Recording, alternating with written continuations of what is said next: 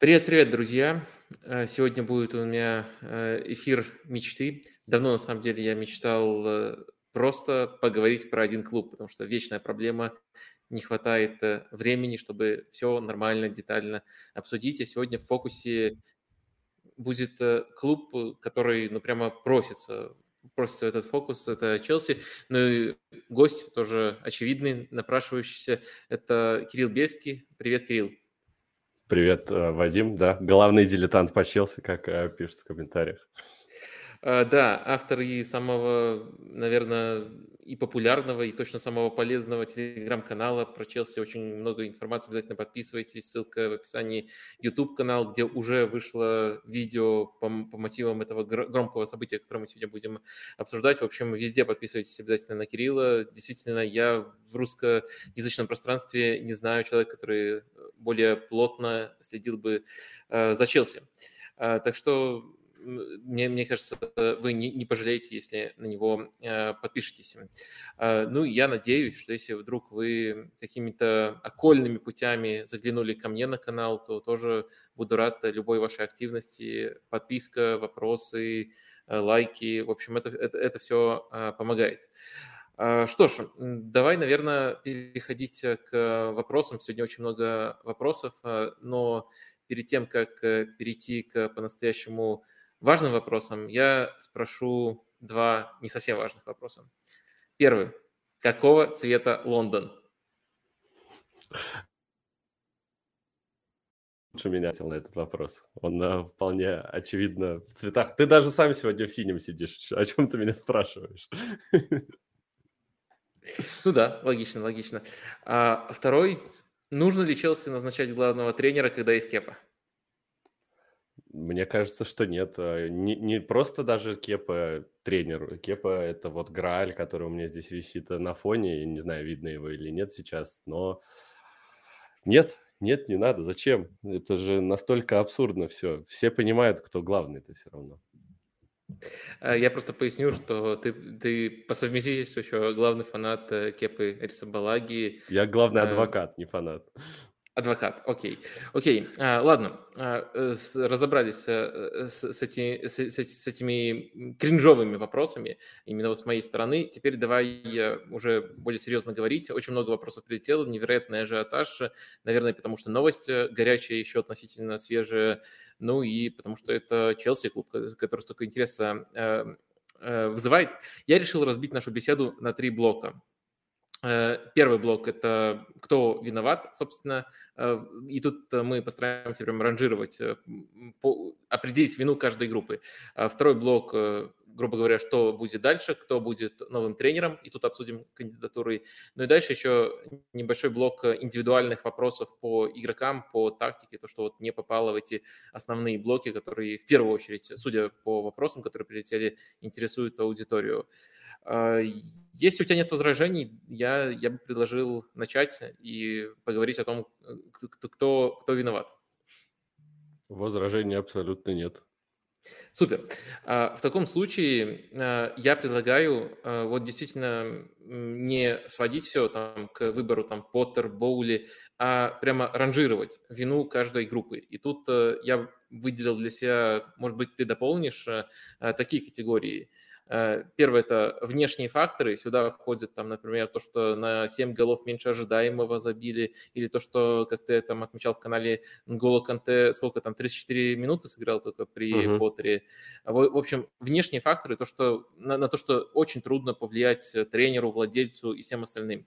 А, далее, э, категория игроки, Мало ли, тут есть у тебя какая-то информация о том, что кто-то изначально не верил в этот э, проект, кто-то некрасиво себя повел, может, на какую-то пропорцию виноваты вот именно игроки, их отношения, и это вот мы обсудим в этой категории.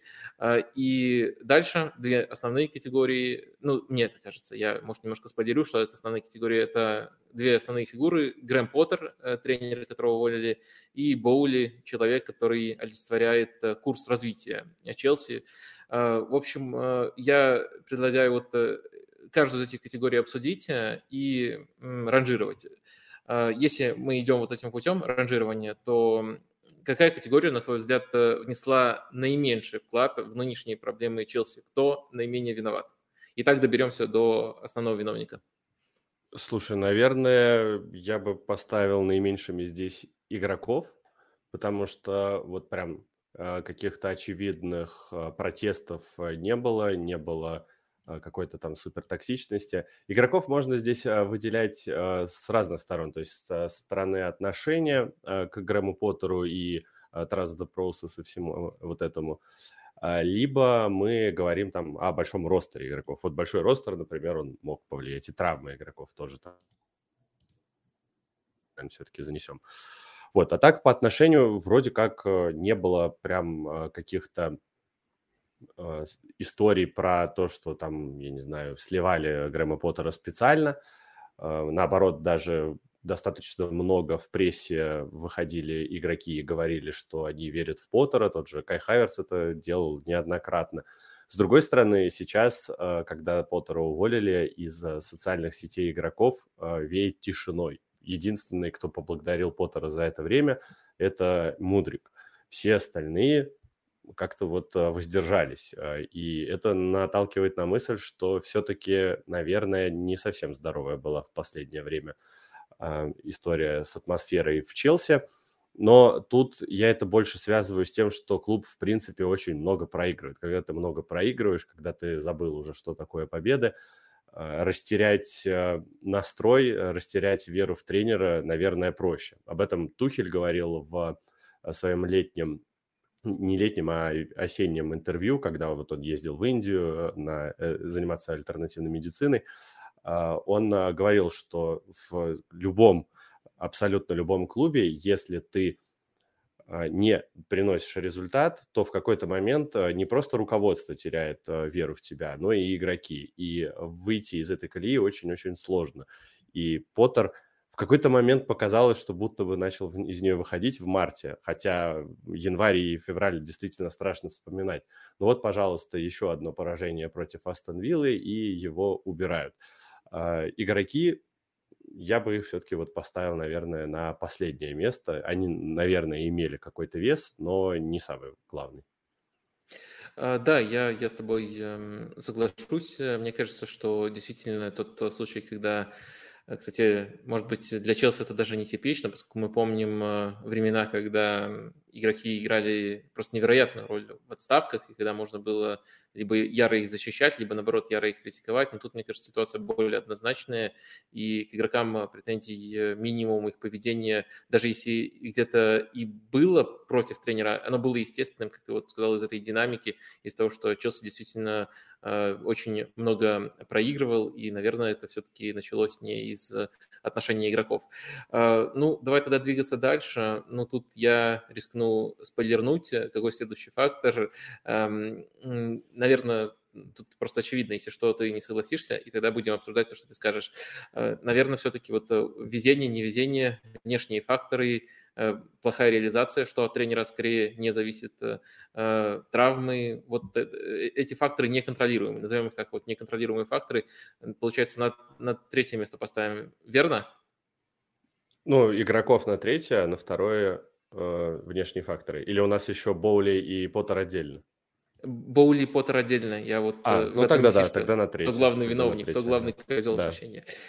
Э, ну да, э, в общем, я тут выделил для себя э, как, как основные травмы и реализацию такой классический набор для команды, у которой многое по ходу сезона не получается. Можешь ли ты что-то добавить, либо на чем-то хочешь акцентировать особое внимание? Травмы, конечно, их эпидемия просто поражает просто потому, что в январе в какой-то момент есть с игроков Челси можно было собирать э, целый стартовый состав из травмированных плюс дисквалифицированного Феликса, и это был такой достаточно боевитый, э, достаточно боевитый состав. Конечно же, вылетали очень важные игроки для команды. Это и Рис Джеймс, это и Бен Чилвелл, которые там по несколько месяцев пропустили. Джеймс еще и рецидив получал. Канте, вот, в принципе, впервые сыграл в последнем матче Поттера. И, конечно, мы там можем вспоминать про времена при который там выиграл Лигу чемпионов сходу, но у него как раз э, все совпало в том плане, что у него никто не ломался. Канте вылетал на какое-то время, но ко всем самым важным матчам сезона он был готов. И Канте, который вышел против Астон Виллы, уже показал, насколько он э, все еще игрок хай-класса. И это действительно тот э, человек, который мог бы, наверное, поменять всю эту историю но это все про сослагательное, опять-таки, наклонение. А, реализация, знаешь, я прочитал э, на днях очень интересный тред э, про то, что Челси действительно там, да, очень много не добирает, и что то же самое было в Брайтоне, но что самое важное, здесь э, сильно обманывает в плане оценки этих эпизодов. Было несколько скриншотов там с матча с Эвертоном, например, еще каких-то, то есть Челси по XG создает очень выгодные моменты, но на деле они оказываются теми, которые реализовать на самом-то деле сложно. А, и этого, конечно, модель просто она не настолько идеальна, чтобы это все учитывать. И вот это было и в Брайтоне, и это было и в Челси сейчас. А, то есть э, Брайт, э, Брайтон и Челси Поттера – это две команды, которые обманывали систему. Э, но, тем не менее, да, э, все равно нужно говорить о том, что невезение действительно было, э, но оно не просто так появилось. Челси плохо играл, мы уже говорили о дизморали игроков, и когда ты находишься на какой-то низкой точке психологической своей, ну, ты просто не реализуешь иногда моменты, которые бы на самом радостном своем а, состоянии забил и еще бы рискнул там пробить издали, как это сделал тот же а, Магин в матче с Челси. Ну, просто человек пульнул, ну, еще раз 30 он так э, ударит, ну, даже в створ, возможно, не попадет.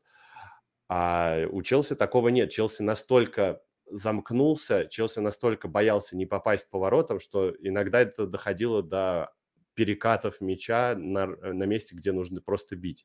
Либо наоборот, слишком рано принимались эти решения. Тот же Мудрик э, с выход один на один, где можно было спокойно отдавать Хайверцу на пустые ворота. Это тоже вот показатель для меня сломанной психологии. А, поэтому вот это невезение вместе с психологией, наверное, идет. Но это вот, ну, просто накопительный эффект случился, скажем так. А вот э, раз мы на, это, эту тему затронули, э, давай один вопрос зачитаю, который будет тут э, в тему. Почему у Челси уже второй сезон проблемы с реализацией? И тут, следовательно, подразумевается, что это более широкое явление, чем то, что мы наблюдали при Поттере. И дальше тут э, достаточно длинный вопрос, э, немножко сокращу. Э, приводится как один из аргументов то, что давно нет чистого центра форварда. Ну, это либо там Абамиянг, либо Лукаку, понятное дело. То есть игроки, которые не приживаются. И все постепенно подводится к тому, неужели игра без нападающего – это уже ДНК лондонского клуба, или это просто стечение обстоятельств и случайностей, что вот в последние разы э, не получается найти нападающего. Мне кажется, что это стечение обстоятельств в первую очередь, потому что буквально в прошлом году брали чистого форварда, и казалось, что он идеально должен вписываться в идеи Тухеля, но вот э, его характер в первую очередь загубил Э, всю эту историю. Тем не менее, он даже вернется этим летом, и еще никто не знает, что вот там будет, может быть, его оставят. Сейчас как Конта придет и возродит, наконец-то, Лукаку в Челси. Ну, а если серьезно говорить, то сейчас просто действительно нет таких альтернатив. Может быть, бы чаще играл Арман Доброя, но вот он э, порвал э, крестообразные связки в товарищеском матче против той же Виллы еще в конце декабря. Пьер-Эмерик Абамиянг попал в совсем какую-то неугоду Поттеру. Видимо, что-то происходит на тренировках. Учитывая сложность характера Абамиянга, можно предположить, что с ним работать непросто. А, и это был вообще трансфер по Томасу Тухеля. А, мне там в комментариях периодически пишут, что вот я говорю штампами, что вообще закупки никогда не происходят под тренера. Честно говоря, Абамиянг – это вот как раз, мне кажется, очень показательный пример того, как под тренера все-таки покупают игрока. И это была настолько логичная сделка, учитывая вот эту тонкую душевную натуру Абамиянга, его желание играть только при определенных тренерах – а, и сохранять с ними, что самое главное, хорошие взаимоотношения. И Тухель это был тот самый тренер, при котором э, Абамиянг дал самый результативный сезон в Боруссии Дортмунд и вообще стал особенно заметен.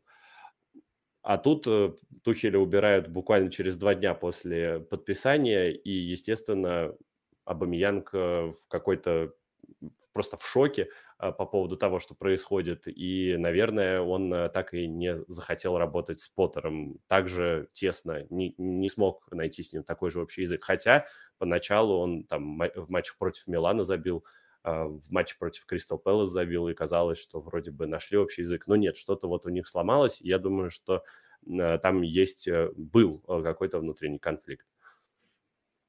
Мгм. А, ну, тогда давай двигаться дальше. То есть э, я напомню зрителям, что мы сейчас э, ранжируем виновников неудачи Челси. На э, последнее место, четвертое в нашем списке, мы поставили игроков, то есть они в наименьшей степени виноваты. На третье место мы его сейчас обсудили, поставили неконтролируемые факторы, какие именно мы только что проговорили. И дальше у нас определяется второе место. Поттер или Боули? Кого сюда ставим и кого сейчас обсуждаем? Я ставлю Поттера. Ну, мне кажется, что Боули все-таки больше виноват во всем, что происходит. А, я согласен, согласен полностью. Давай тогда про Поттера и поговорим. Э, много всего, на самом деле, можно сказать, в зависимости от того, на какой период эм, оглядываемся, на какой период его действия оглядываемся. Многое менялось, все было очень динамично. Э, но, наверное, давай толкнемся от как раз-таки последнего периода. Нет ли у тебя ощущения, как бы тут эм, сформулировать э, максимально максимально точно. Нет ли у тебя ощущения, что Поттера уволили в момент, когда относительно других его периодов у него начало кое-что получаться. То есть, э, если брать совокупность, то ну, это очень плохие результаты для Челси. Но если брать э, вот э, март и начало апреля, даже матч там с Астон Виллой, после которого его уволили, то это на фоне других отрезков выглядит лучше. Вот так вот я бы, наверное, завернул. У тебя такое ощущение, ощущение есть такое? Сто процентов абсолютно такое же мнение у меня. А, ну, наверное, отрезок в октябре был э, получше. А, он был, но это только пришел новый тренер, это нужно всем, всем все э, показывать. И, в принципе, такой вот э, после перехода тренера нового всегда бывают такие эпизоды, когда команда вспышкой выдает несколько качественных результатов. Я помню очень хорошо, что Поттер говорил, что им очень PSG тоже это подтверждали. Сейчас э, Челси э, действительно, ну, мне казалось, что э, вот какой-то отправной точкой либо нужно было убирать там в матче после Саутгемптона, когда ты проигрываешь 20-й команде чемпионата 0-1 и на своем стадионе пропускаешь единственный гол со штрафного, который, в принципе, допускать нельзя, потому что там есть прекрасный Вард Праус, и не создаешь так уж много моментов, ну вот после этого ты задаешься вопросом, а что мы вообще будем э, делать дальше, Грэм? Э, наверное, стоит попрощаться. Его оставляют, он добивается того, что его запросили добиться, выйти в четвертьфинал Лиги Чемпионов, и делает это, ну, на мой взгляд, достаточно хорошо. Челси выглядел в обоих матчах э, достаточно бодро, интересно, и главное, что там была тренерская мысль, были там классные треугольники на левом фланге разыгрывались.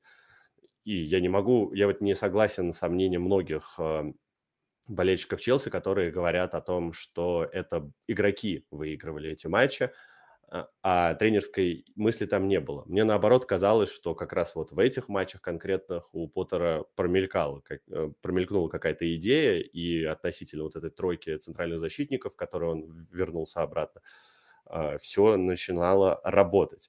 И вот матч с Астон Виллой, ну, счет 2-0, и э, спорить здесь э, не с чем. Но, с другой стороны, если посмотреть э, на суть игры, если посмотреть на количество моментов, которые Челси создавал, ну, это была хорошая игра на самом деле. Да, можно проиграть, игра, играя лучше, чем соперник. Это футбол, и мы его, в частности, за это любим. Но э, сейчас настолько уже достиг апогей хейта Поттера э, в в том числе в фан-базе, что это уже не прощается. Если мы говорим там о Томасе Тухеле год назад, и когда у него были абсолютно идентичные матчи, когда Челси пропускал один мяч или два мяча из-за индивидуальных ошибок, и Челси был по этому показателю в какой-то момент э, обогнал даже Эвертон, который бился за выживания в прошлом году, именно по показателю голов, пропущенных после индивидуальных ошибок. Об этом все говорили, что Тухель молодец, а вот э, игроки нет. Э, с Поттером сейчас э, ситуация вот в матче с Астон Виллой абсолютно такая же. Я не могу сказать, что он выбрал неудачную тактику, он рискнул, да, он э, поставил эту высокую линию обороны. Э, в этом был смысл. Это работало до индивидуальной ошибки. Как только вот она случилась, все. Э, из-за этого, конечно, из-за того, что, в принципе, уже общий фон, что Поттер – это физрук, и он никогда ничего не вывезет, и э, вот этот весь негатив – его убрали. Э, его убрали под, э, я думаю, что достаточно большим давлением а, болельщиков а, в том числе. И э, сейчас, э, когда мы там... Я не пытаюсь там защитить Поттера лишний раз, потому что мне приписывают, что я и Поттера теперь очень сильно люблю. Нет, у меня нет абсолютно никакого сожаления, честно говоря, э, по отношению к Грэму. Он не, не смог меня там привлечь, э, э, не смог меня э, покорить своей харизмы, как это в свое время делал Томас Тухель или Фрэнк Лэмпорт. Я не испытываю ничего относительно вот этого конкретного увольнения, но мне просто кажется, что действительно у команды начало что-то получаться – казалось, что ну, его взяли уже на долгосрочный проект, о нем столько раз говорили, столько раз защищали, в куда более сложные периоды не убрали, когда можно было это сделать. А сейчас убрали после первого матча, после международного перерыва, когда Челси исторически, во-первых, плохо играет, а во-вторых, э, э, просто потому э, команда-то сыграла-то и ничего вроде бы. И вот это, конечно, меня больше всего удивляет. Смотри, раз мы сходимся вот в оценке этой последней динамики, то получается у нас есть эм, э, два варианта, как трактовать поведение руководства Челси, которое приняло решение уволить э, э, Поттера. Первый вариант – это ну, просто истерическая реакция на конкретное поражение. Ну, наверное, там, месяц назад Поттеру сказали, что вот еще раз проиграешь – уволим. И вот дождались этого поражения, уволили. Вот такой, получается, эмоциональный подход. И вторая трактовка – это, конечно же, фактор Нагельсмана. Э, освободился тренер, на которого с вожделением достаточно давно поглядывали, особенно учитывая, что, что есть некоторые намерения, я думаю, сегодня еще обсудим, строить э, систему, похожую на систему Red Bull, и Нагельсман там очень успешно работал. Э, в общем, какой, какая версия тебе кажется более реалистичной, исходя из того, что ты знаешь о руководителях Челси?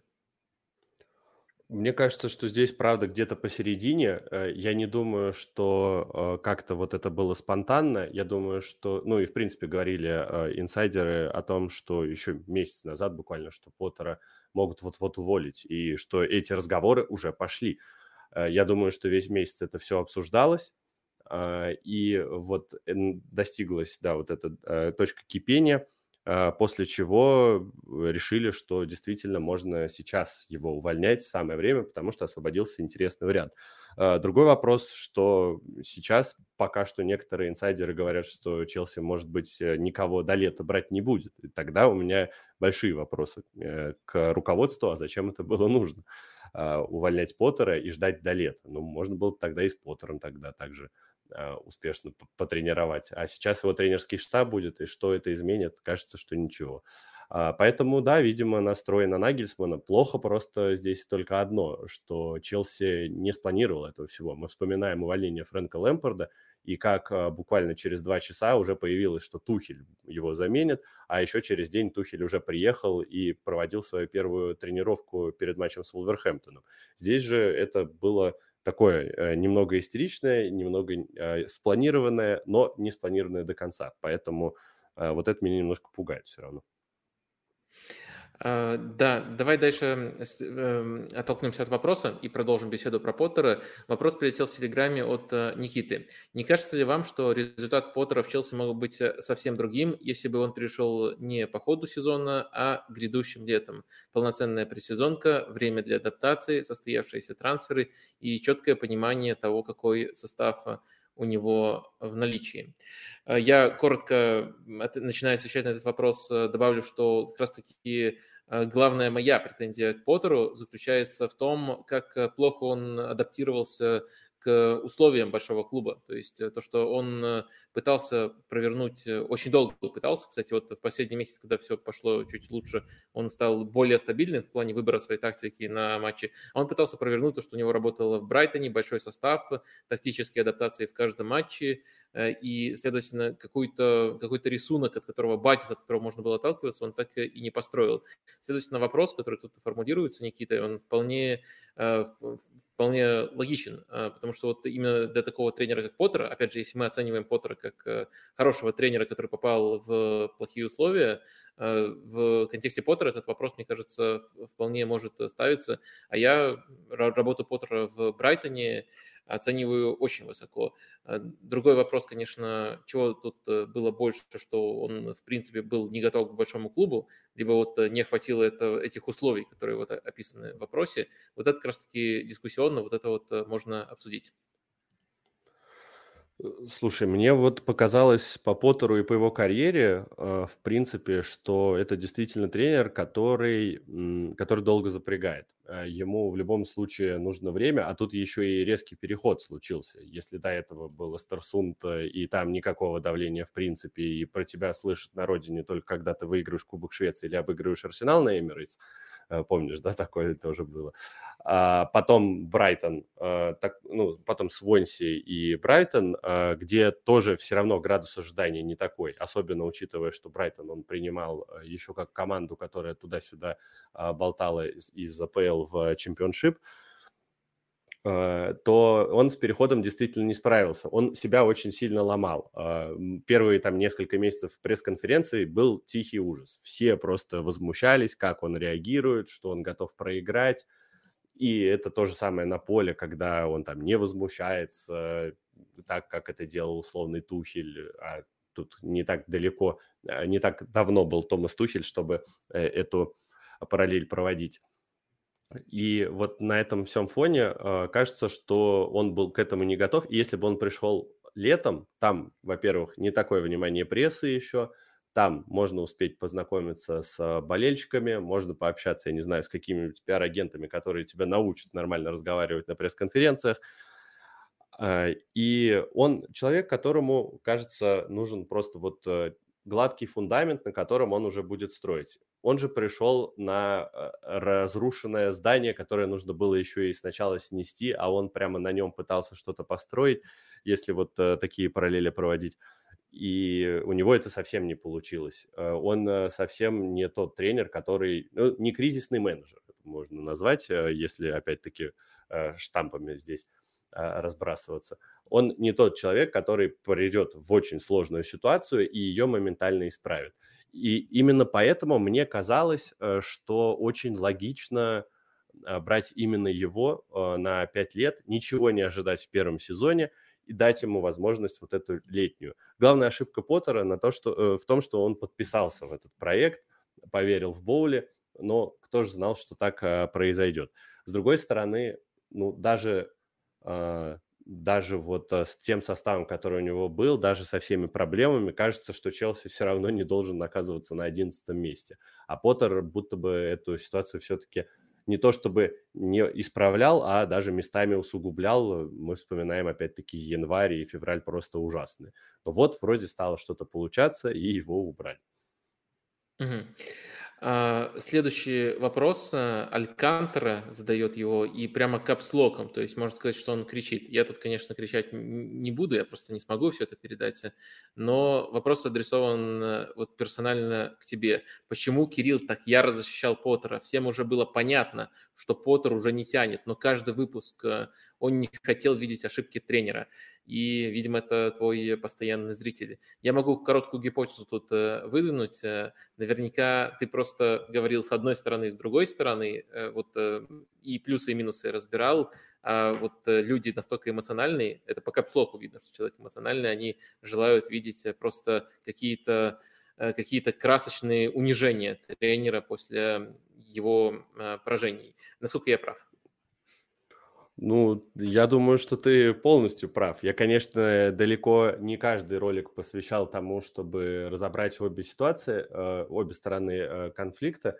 но я иногда выпускал, у меня там очень эмоциональное видео было после Эвертона, да, там были вот эти замены своеобразные, которые многим считаются полным провалом, я пол ролика объяснял, почему, несмотря на то, что замены действительно визуально кажутся странными и на удержание счета, почему они были логичны, условно, там Матео Ковачич покинул поле, вместо него вышел Лофтус Чик, ну, потому что э, Эвертон начал исключительно на стандартах э, работать и пытаться как-то перевести игру именно э, на угловые, на штрафные, чтобы зацепиться за какой-нибудь плохо играет э, на втором этаже, и он один из виновников пропущенного первого гола, как раз после углового.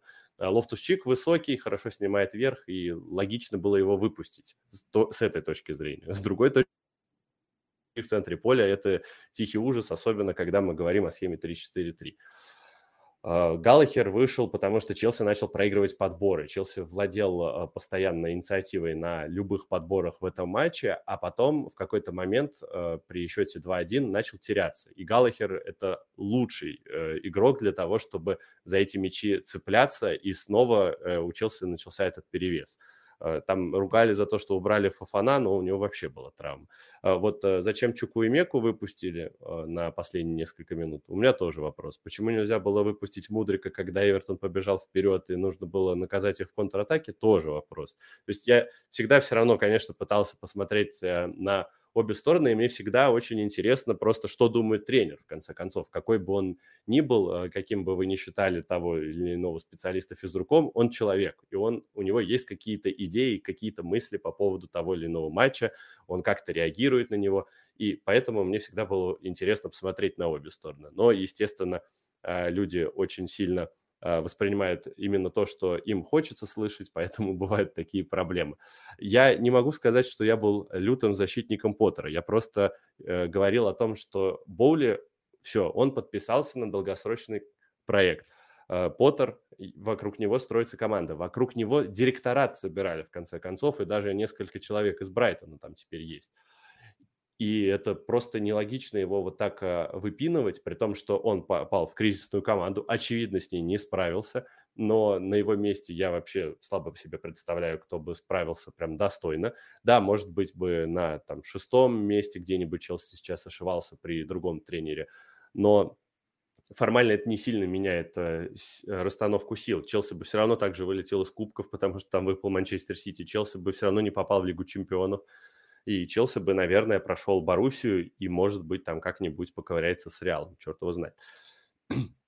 И на этом э, всем фоне э, мне казалось, что очень логично все равно э, человеку, который очень медленно строит, дать возможность летом наконец-то э, все снести и начать заново. Но э, как только появились хоть какие-то результаты, его этой возможности лишают. Э, для меня это странно, Поэтому я не защитник Поттера, я просто защитник э, идеи. Если вы за ней идете, то вы, э, ну, вы должны э, быть ей верным. Э, это то же самое, что я когда-то там для себя поставил цель научиться более-менее адекватно разговаривать. Я все еще к ней иду, но тем не менее, а, если я сдамся, то какой смысл был вообще ставить какую-то цель и самого себя обманывать? Вот э, в каком-то смысле для меня Боули себя обманул, хоть и результаты были действительно ужасные, и все это понятно. А, есть похожий персональный вопрос ко мне, тоже с претензией. Я зачитаю, если что, ты э, э, зачитаю, постараюсь ответить, если что, ты добавишь. Э, тоже претензия персональная, но весьма аргументированная. Алия в Телеграме задает этот вопрос. Откровенно удивила, именно удивила, не разочаровала заметка Челси от вас. Сегодня на sports.ru вышла, если что, можете почитать. Сказ о пирамидах больше в духе Порошина, чем Лукомского, и никакой защиты Поттера. Хотя обычно тренеров в таких историях вы защищаете, мол, футбол сложный посреди сезона, хаос трансферов и так далее. А, и там у тренера есть э, идеи, идеи и все такое. Поттер, получается, сам провалился. А, вот э, таким образом сформулирован вопрос, и до этого вот предыстория этого вопроса. Ну, я тут э, постараюсь, эм, постараюсь оправдаться, ответить, наверное, все-таки ответить, а не оправдаться. А, смотрите, вы абсолютно точно замечаете, что я часто стараюсь тоже понимать до, до, до, до предела тренеров, особенно если у них сложный футбол. Про Поттера можно сказать, что у него сложный футбол. Но в случае Поттера смущают два момента. Э, который можно сказать, что он выбесил, и, как вот вы пишете в вопросе, провалился сам, вот в первую очередь, э, именно его действия к этому привели. Первый момент – это, опять же, то, о чем мы упомянули, можно было бы стерпеть пробуксовки там в районе 6-7 места, но 11 место и долгую э, часть времени при Поттере еще и футбол такого уровня – это слишком плохо. Это не может объясняться. То есть, если ты с там, вторым, третьим ресурсом в лиге идешь на шестом месте, и у тебя есть оправдание, это окей. Если ты на одиннадцатом идешь, то это уже не окей. И второй момент, э, мне кажется, Поттер был, ну, на удивление упрямым в попытках копировать свой Э, брайтонский подход, то есть подход с тем циклом тренировок, э, подход с э, попытками так часто менять схемы и тактику. Если, если схема еще сохранялась иногда от, от матча к матчу, то тактические изменения были практически всегда, и они достаточно радикальными могли быть в прессинге, в розыгрыше. Так что мне кажется, что Поттер просто пытался делать то, что по определению сработать не могло, и это лично меня очень сильно э, выбешивало. Вот э, мне, мне казалось, что он вообще никакой адаптивности не проявил, и это, э, это, это, эту адаптивность прямо нужно было проявить при переходе из такого клуба, как Брайтон, в такую команду, как Челси. И мне кажется, что вот если вот конкретно сформулировать, что он должен был сделать, но не сделал, это он должен был намного раньше выбрать тот базис, ту основную схему, которую он выбрал только в марте. Э, это нужно было сделать и потому, что тренироваться в цикле где-то неделю, готовишься к матчам, было часто невозможно. И потому что у Челси, ну, банально слишком много новичков, и многие из них э, не знакомы с его футболом.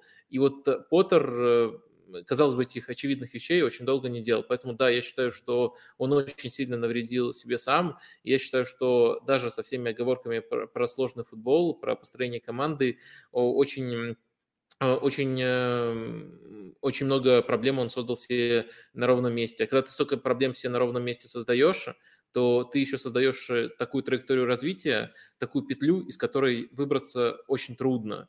И мне кажется, что Поттер себя в эту петлю загнал, и можно там говорить о том, что дали бы до конца сезона доработать. Э, ну, окей, дали бы, но все равно я думаю, что у него было очень мало шансов выбраться из этой петли, э, и он сам себя туда загнал, поэтому вот я действительно от него тут отвернулся и не могу всерьез его оправдывать. Могу лишь говорить, что есть более серьезный э, виновник. Но до него мы чуть э, позже доберемся.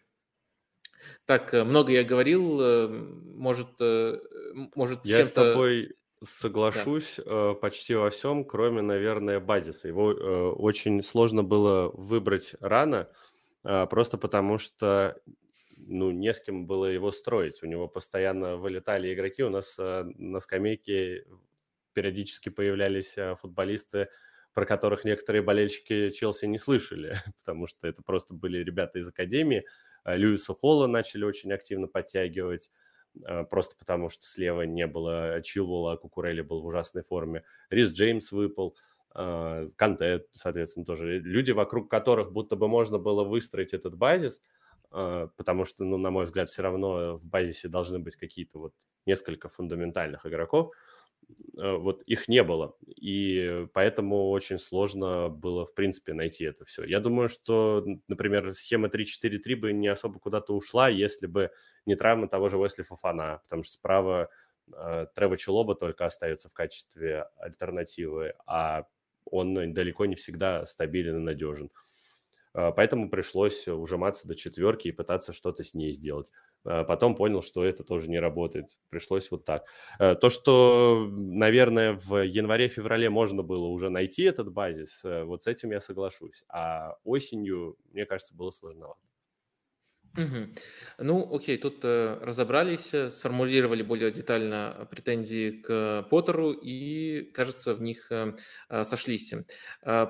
По Поттеру меня интересуют еще э, две вещи. Первое тоже всплывало у нас в вопросах. Э, давай коротко попытаемся прикинуть, кому он подошел бы дальше. Такой очевидный вопрос. Сейчас говорят о Лестере, учитывая, что оттуда ушел Роджерс. Кажется, что это неплохой вариант, если он, конечно, сможет с этим Лестером а, сейчас выкарабкаться и остаться еще на сезон в АПЛ. Тогда он сможет нормально провести летний цикл, и мне кажется, что у него хорошие шансы воскресить Лестер до команды, которая борется за первую десятку. Э, в остальном как-то вот кандидатов не знаю, прям а у меня другой вариант будет. У меня другой вариант будет. Эм, а, Лестер, да, в целом интересно, если рассматривать там Поттер, Роджерс, э, преемственность. Э, э, можно было бы в таком контексте посмотреть, но, опять же, мы увидели в Челси, как ты сказал, что он очень слабый именно кризис-менеджер, так что, может быть, для Лестера сейчас не очень подходит. А хороший вариант, мне кажется, это Кристал Пэлас с начала следующего сезона. То есть Рой Ходжсон доведет их, а дальше у Кристал Пэлас есть и четкое намерение играть в более трудный футбол. С Патриком Вейера пытались. У них э, есть желание строить игроков э, вокруг, э, строить команду вокруг английского костяка, играя в такой футбол. Там, очень, очень они любят покупать ярких футболистов из чемпионшипа. И я думаю, что в такую стратегию Грэм Поттер прямо идеально вписался бы. Вот было бы интересно очень сильно посмотреть за ним в Кристал Пэлас, но подчеркну, и мы уже многократно объяснили, почему, именно с начала следующего сезона. И э, следующий вопрос, который тоже касается Поттера, поможет нам перейти к главно, главному виновнику торжества. Э, вот момент, который, мне кажется, добавил давления, добавил хейта Поттеру, и который мне вот трудно объяснить. Тут я даже никаких не буду вступлений делать. Тут вся надежда только на тебя. Почему, так. как так получилось, что, как так можно было провести переговоры, что у Поттера зарплата 13,5 миллионов, ну, может быть, чуть меньше, но в этом э, регионе. Э, то есть, э, ну, я просто даже теоретически себе не представляю ситуацию, чтобы вот он сам учился, переходя на повышение, затребовал такую зарплату. Ну вот, э, может, инсайды есть, может, э, ты просто размышлял над этим вопросом и э, придумал хоть какой-то гипотетический сценарий. И вот я видел, что в чатике тоже об этом э, спрашивали. Слушай, инсайдов никаких по этому поводу не было точно. А по поводу э, того, размышлял ли я, честно говоря, нет но сейчас ты прям действительно открыл во мне этот вопрос, и я теперь не смогу спать спокойно, потому что действительно Поттер такой весь очень спокойный, достаточно скромный и приземленный товарищ. Кажется, что ему э, будто бы, я не знаю, там за хлеб и воду предложили э, в Челси работать, он бы сказал, ну можно мне хотя бы еще масло, и тогда договорились. Я думаю, что это а, как раз а, летняя политика Боули продолжалась, и на этом, собственно, закончилась, когда были безумные контракты, раздутые зарплаты а, и переплаты за игроков. За каждого футболиста Челси переплатил.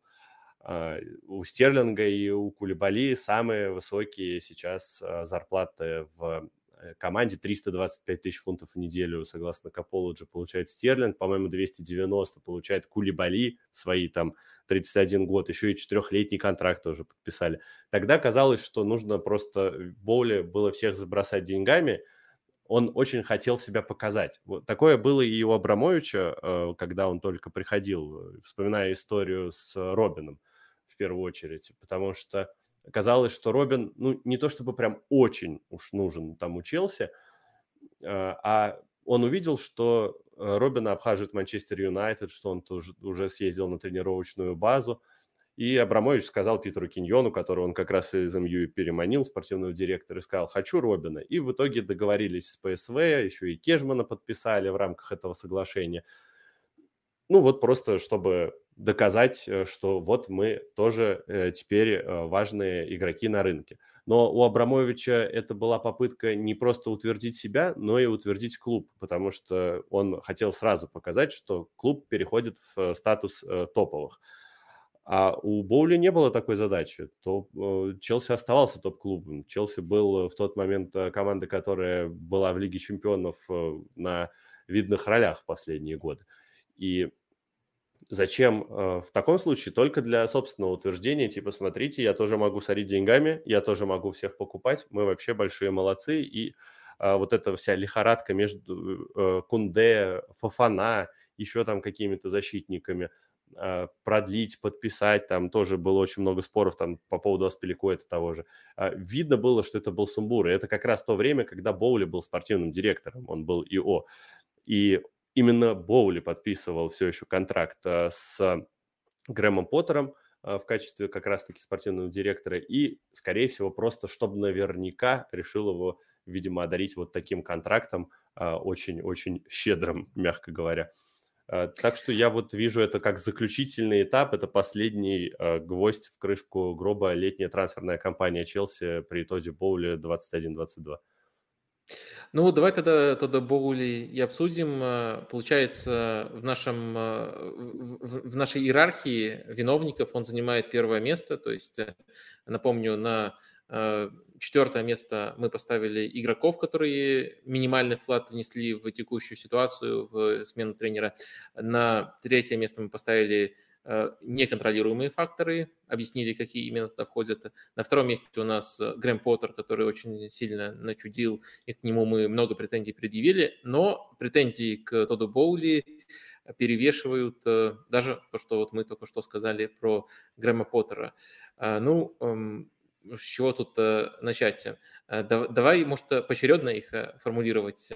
Что, что, те, те, что тебя сильнее всего бесит? Вот так просто спрошу в Боуле. Наверное, какая-то детская наивность, с которой он, в принципе, вошел в английский футбол и начал там кучу всего предлагать. Я не могу сказать, что большинство его идей абсолютно безумные, и там матч всех звезд – это то, что обсуждается уже много лет – э, там где-то когда-то э, уже точно всплывало, и на самом деле я бы с удовольствием посмотрел какой-нибудь такой матч выставочный, почему бы и нет. Э, но э, вот этот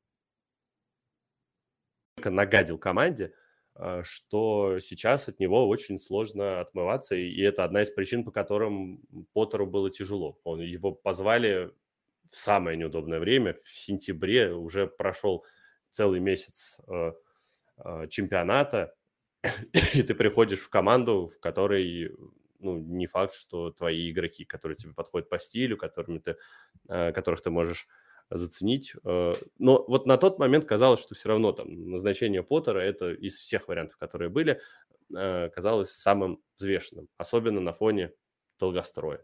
И казалось, что вот в этом плане все правильно было сделано.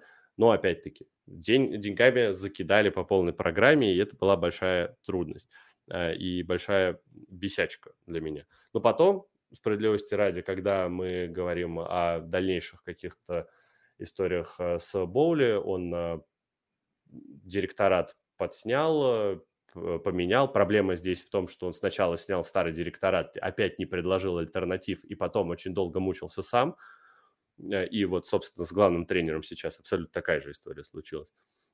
Но нанял он достаточно хороших, судя по прессе, э, спецов, э, которые теперь сами всем рулят. И вот зимнее трансферное окно, оно было куда более взвешенным, что ли. Хотя покупки того же Мадуэки за 40 миллионов евро и покупка Мудрика ради того, чтобы, кажется, его перехватить у Арсенала, кажутся не очень логичными а, на фоне того, что Челси не избавился ни от Зиши, ни Пулишича зимой.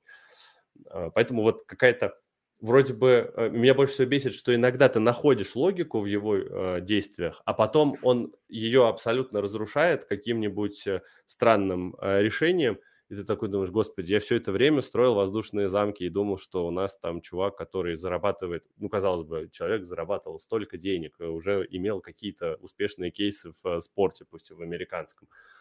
Но не может же он быть настолько там по-детски наивен, э, пытаясь имплементировать это все моментально, реально все везде и сразу происходило в Челси, и, естественно, это так не Оскар даем ему, да? Оскар ему даем, да, за лучшее увольнение. Э, два.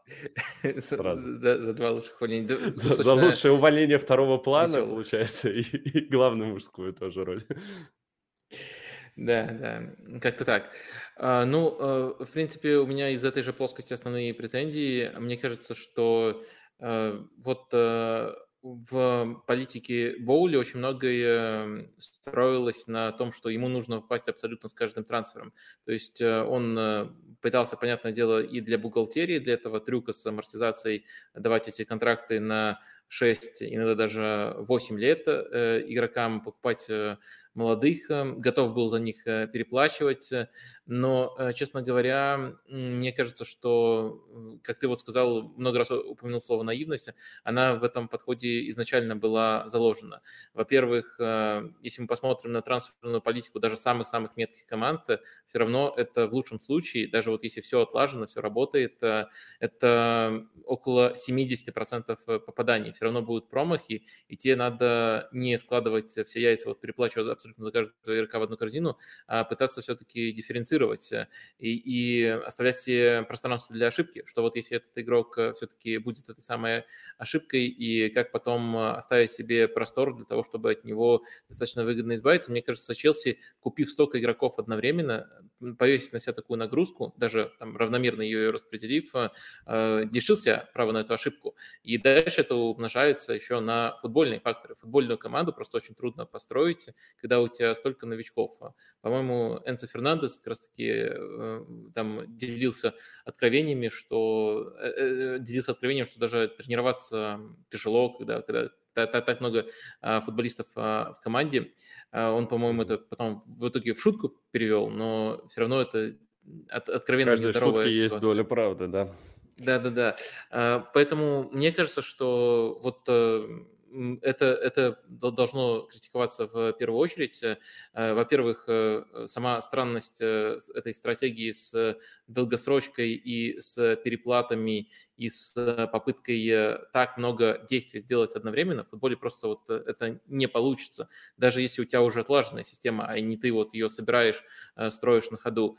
И второй момент – это просто непонимание, что еще с тактической точки зрения, когда у тебя столько новичков, это навредит там, при любом тренере, даже при более гибком, чем Грэм Поттер. Вот именно поэтому мне кажется, что основная проблема именно в боуле. Если это постараться как-то резюмировать, то мне кажется, что с лучшим тренером и вот с тем же владельцем Челси могут действительно идти на том самом шестом, седьмом месте, о котором мы упоминали, но все равно вот этот вот э, э, вал проблем, вот этот вот э, внутриклубный хаос и даже уже некоторая токсичность, которая в клубе, в клубе сформировалась, она бы все равно привела к тому, что у Челси есть явный потолок, и этот потолок э, ниже э, тех сумм, которые вот фигурируют э, рядом с клубом. Это даже пока что не уровень Лиги Чемпионов. Я думаю, что при любом тренере Челси вот примерно вот в этом регионе находился бы, а не где-то принципиально выше. Так что вот претензия к Поттеру, что так низко было,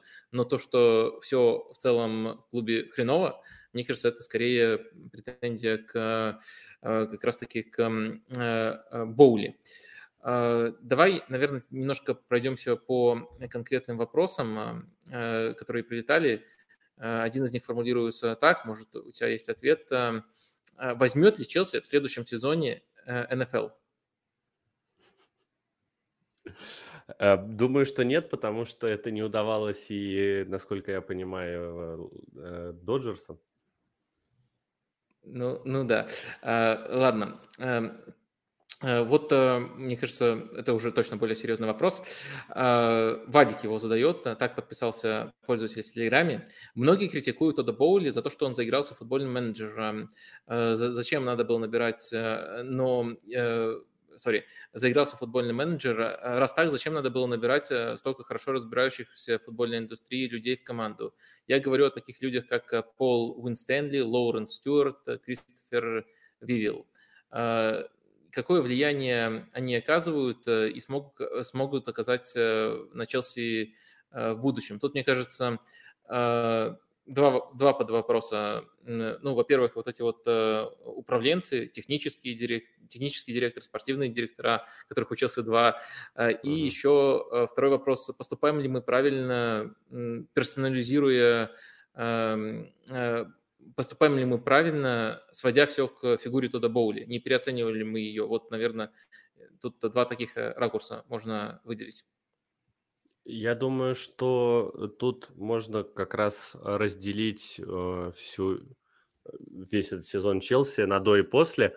Э, до – это Боули э, и о э, спортивного директора, который э, транжирит деньги, покупает все, что плохо лежит, дает э, какие-то сногсшибательные контракты и прочее. И второе – это когда уже после чемпионата мира появился директорат и начал постепенно заходить на службу.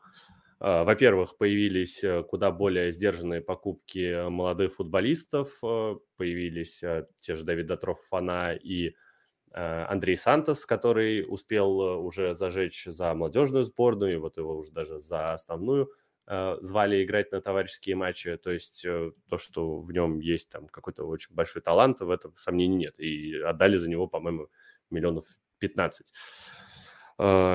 это те футболисты, которые уже пришли, как и Фафана, тоже э, до Троя именно Фафана. Они пришли э, с подачи спортивных э, директоров. Вивел хотел, кажется, Фафана еще в Лейпциг э, пригласить. Э, то же самое касается там, того же Энса, которого уже, как оказалось, за ним следили э, спортивные директора еще до того, как он зажег на чемпионате мира, и уже тогда начали подбивать к линии, но он слишком хорошо сыграл, и в итоге ценник на него возрос до безумия, а, а именно до клаусулы.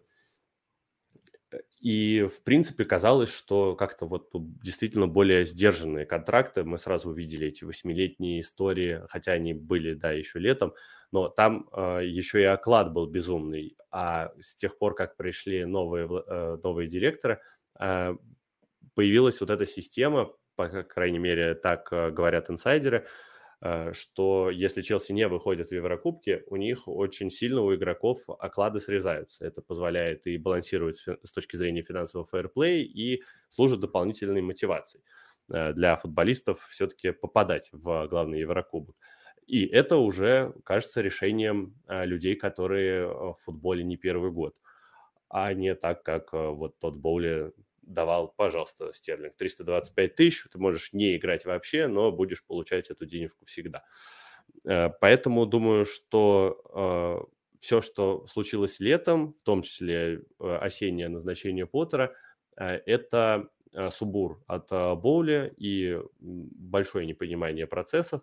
А сейчас этим уже занимаются более компетентные люди – и вот даже говорят о том, что сейчас э, решение об увольнении Поттера принимали директора. Хотя, возможно, это просто попытка через прессу защитить Боули, который вспыхнул в какой-то момент и сказал «увольняем».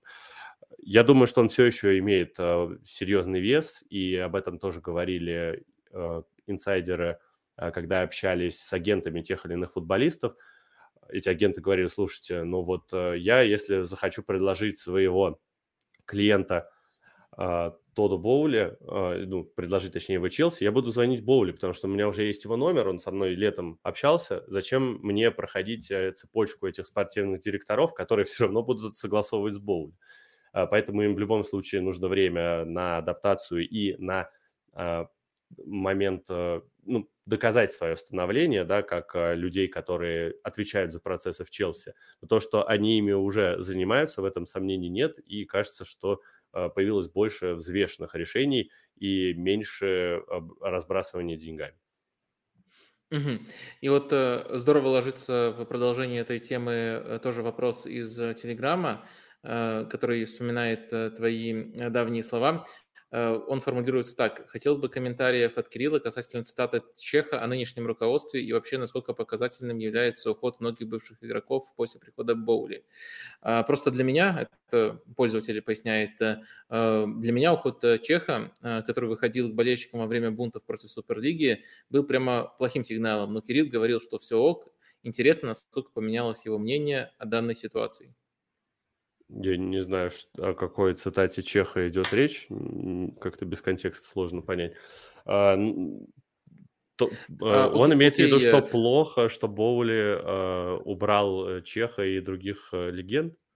Э, ну, я, я, я думаю, в целом та летняя ситуация, когда и Чех, и Грановская ушли, и, вероятно, вот Чех недавно еще высказался на этот счет, вероятно, критикуя нынешнее руководство. Я тоже, Может, я это проспал, по, по а может быть, это написал эту... сайт Челси Блюз, который когда-то придумал целое интервью с Петром Чехом, не настоящее, легендарным было. Замечательно. А, а, ну, в любом случае, можно в широком контексте, без а, цитаты это обсудить. То есть А, вот э, то, о чем мы еще не упомянули, обсуждая все грехи Тода Боули, это летняя ситуация, когда, по сути, он сделал себя кем президентом, спортивным директором э, клуба.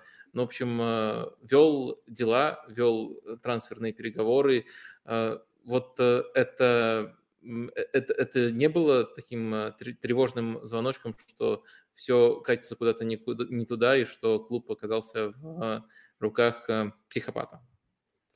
В этот момент э, был, была тревога 100%, потому что, ну, казалось, что за многих из этих игроков э, откровенно переплачивают, и нет уверенности, что они там заиграют, хотя каждый по отдельности казался прям практически алмазом.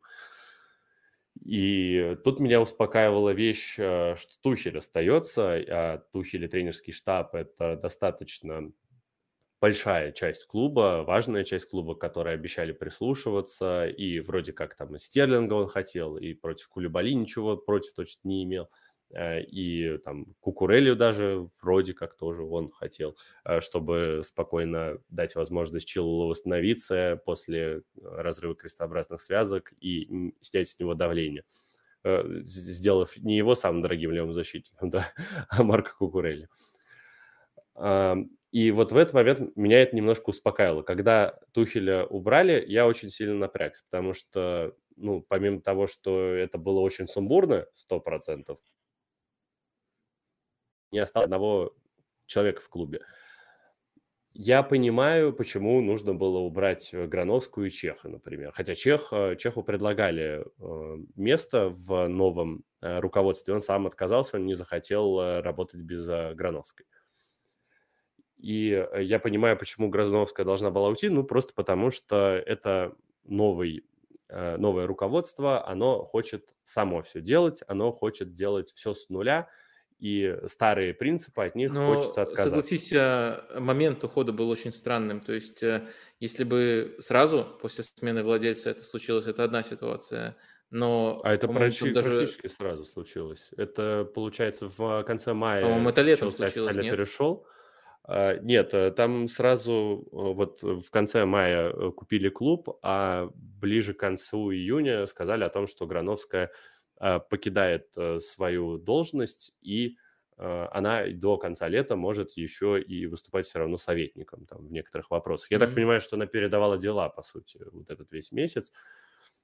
И э, я понимаю перестановки в руководстве, но проблема До конца лета все летом... сходится. Пока она консультировала, Тухель был в клубе, и потом, да, да, потом... А потом она, да. буквально дожидался Наконец я порезвлюсь.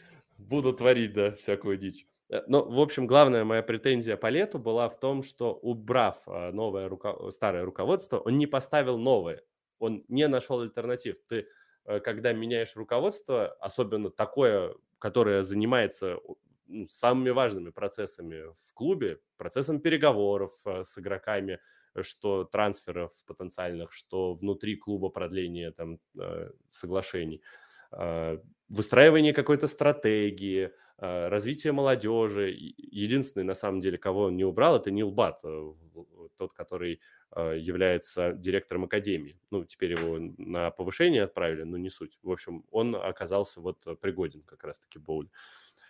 И когда ты их убираешь, вполне логично, что один человек, такой как тот Боули, тем более, который до этого в футболе и в европейском спорте не понимал примерно ничего, он не справится. Просто не справится сам, и нужны специалисты, и он говорил, что он их будет искать. И вообще изначально, насколько я помню, был план до чемпионата мира найти всех. В итоге всех до чемпионата мира найти не удалось, кого-то нашли вообще только в январе, но спецов набрали вроде как классах. Проблема в том, что поздно. И в итоге э, то, что натворил Боули за лето и осень, оно вот до сих пор в отголосках этого сезона, и сезон, по сути, для Челси закончился ну, да, есть еще там четвертьфиналы с мадридским Реалом, но вот с точки зрения чемпионата закончился еще, наверное, в феврале. А так рано он не заканчивался, наверное, и никогда. Ну, вот сезон 15-16 вспоминается, конечно же, а, но там все, совсем все-таки другая история была. А, два вопроса, которые сейчас э, понравятся Тодду Боули у нас э, прозвучат, потому что они касаются чего? Они касаются долгосрочной перспективы. А может и не понравится, я, я просто сейчас прочитал, может, может это все-таки все не зайдет Боули, но, по крайней мере, тут есть его любимые слова.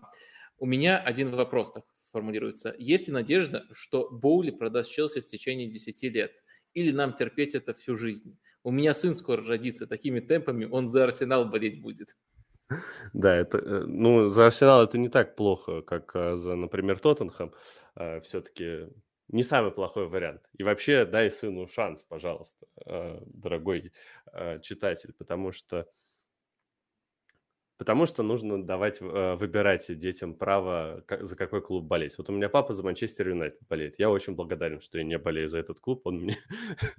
Иначе бы я застал свои праймовые годы с этим э, вот э, непонятным пост-сэр Алексовским периодом. Боли не продаст клуб в течение 10 лет, потому что это прописано в условиях покупки. А, это прописано в каких-то соглашениях, он должен 10 лет э, владеть клубом минимум, и он должен вложить э, как минимум полтора миллиарда фунтов э, в, в это все.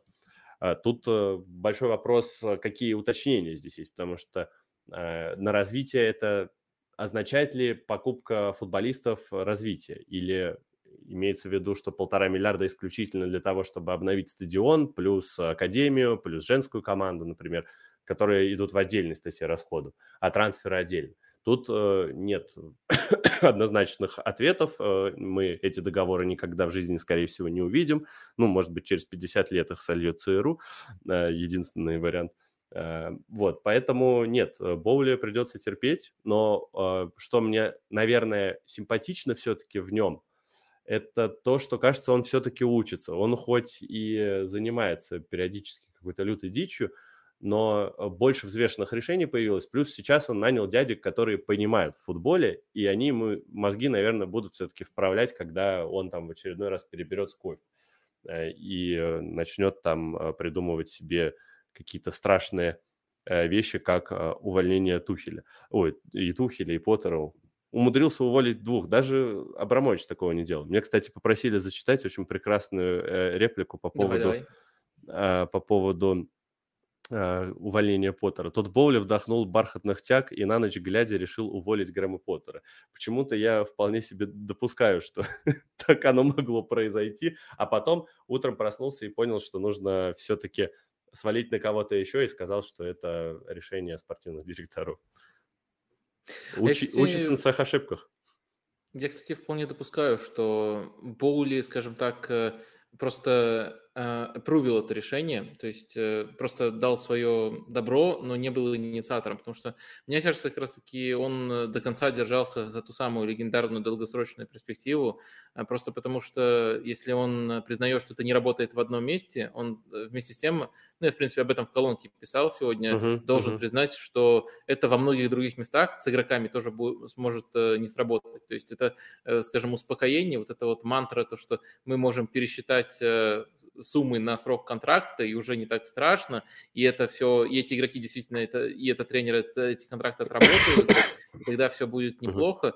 Uh-huh. Вот э, это уже не работает, и мне кажется, Боули именно поэтому в феврале, например, не уволил Грэма Поттера, до упора держался. Но тут, э, я думаю, к нему подошли, сказали, что не просто тут вот э, плохо с Поттером, но еще есть альтернатива и эту альтернативу мы можем упустить из-за какого-нибудь э, сраного Тоттенхэма, например. Я думаю, это, этот аргумент вполне мог э, быть очень эффективен э, в беседе с Боули, вот именно таким образом сформулированными. сформулированный. На самом деле а... я согласен с этим, да, потому что слухи ходили еще вот в феврале, что именно спортивные директора в первую очередь против Поттера и предлагают его уволить, а Боули за него цепляется. Так что в этой мысли есть, я думаю, доля, большая доля правды.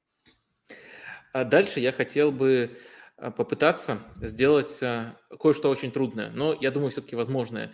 Давай вот поставим себя в такие рамки, где мы попытаемся придумать позитивный поворот для Боули, то есть как он может вырулить из этой ситуации, как он может заткнуть критиков. Понятное дело, там не в следующем сезоне, но, допустим, на дистанции пяти лет. Вот как нужно ему строить свое поведение, что должно поменяться.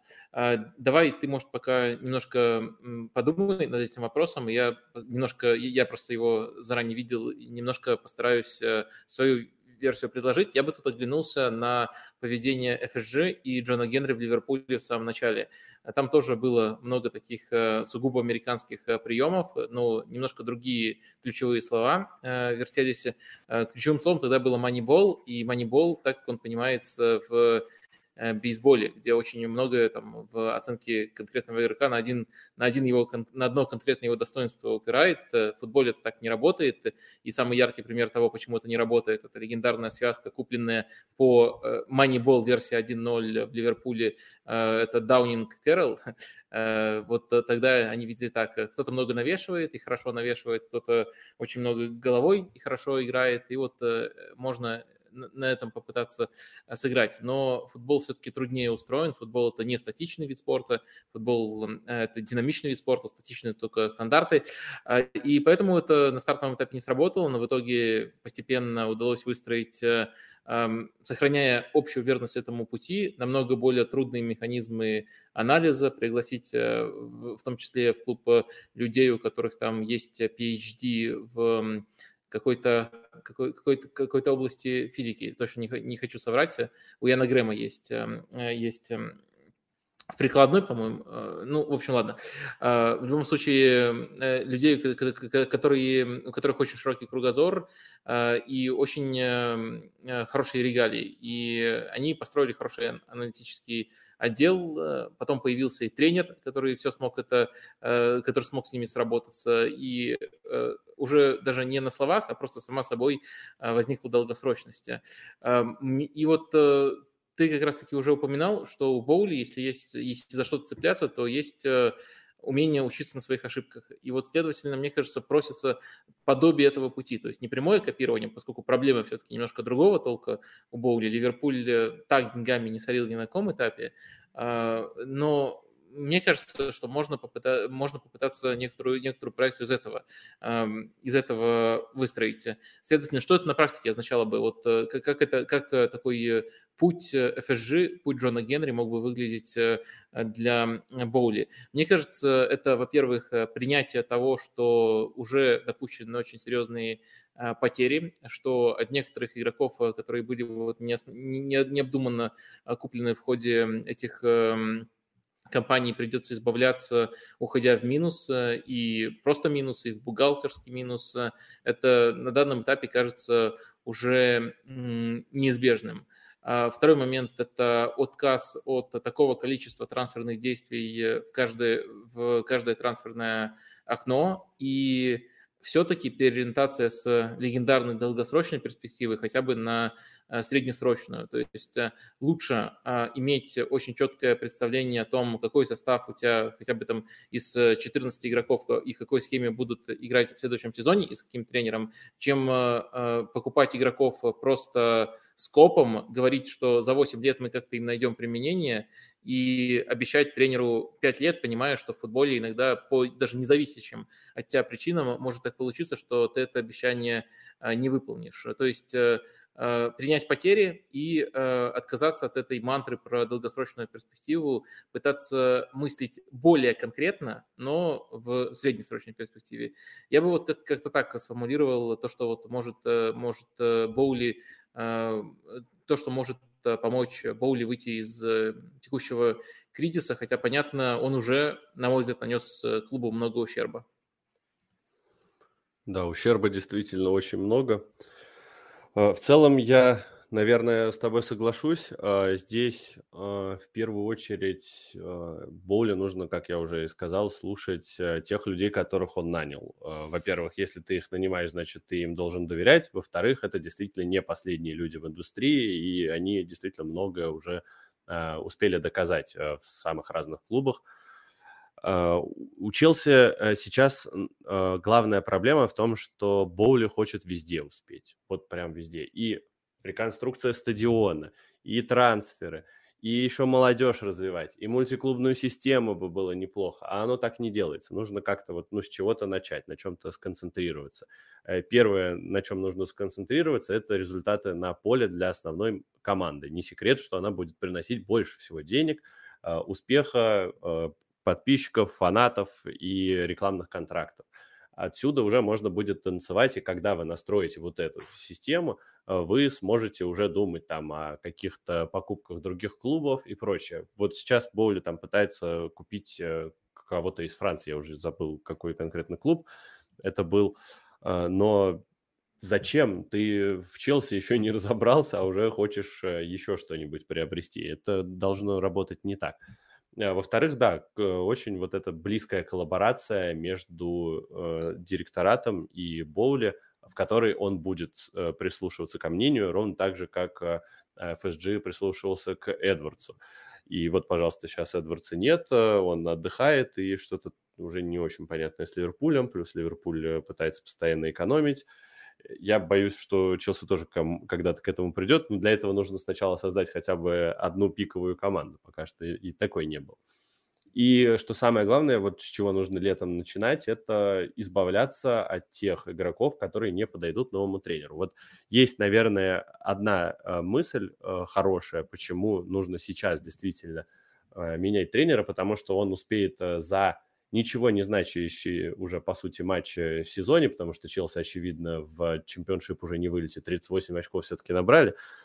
А в Еврокубке я не уверен, что такому клубу, как Челси, вообще выгодно участие в Лиге конференций, а, даже несмотря там на все призовые. Да, было бы красиво, конечно, стать первым клубом, который выиграл все три Еврокубка, а, но кажется, что можно обойтись и без этого достижения.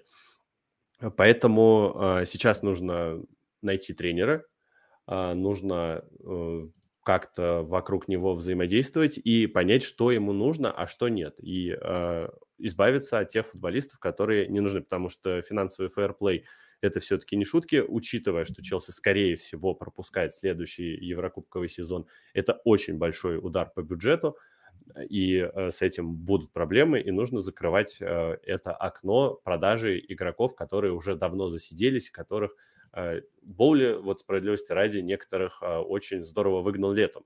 Того же Росса Баркли, сколько лет его продлевали на один год а, ради того, чтобы... Ради чего? Ради того, чтобы он а, наконец-то провел какой-то классный сезон в надежде, что его в конце можно будет турнуть хотя бы за 15 миллионов.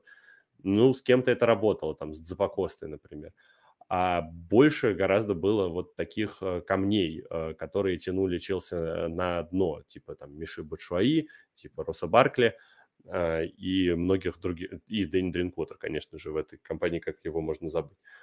Сейчас нужно избавиться от оставшейся всей этой истории с Пулишчами, Зишами, которые не мотивированы играть за клуб и после этого уже отталкиваться, может быть, действительно купить одного-двух игроков максимум. Ну, потому что я просто не представляю, что Челси будет, как, каким образом Челси будет покупать еще больше футболистов. Это уже совсем ни в какие рамки не влезет. Сейчас-то оно как бы так уже трещит по швам, э, вся эта история с э, ФПП.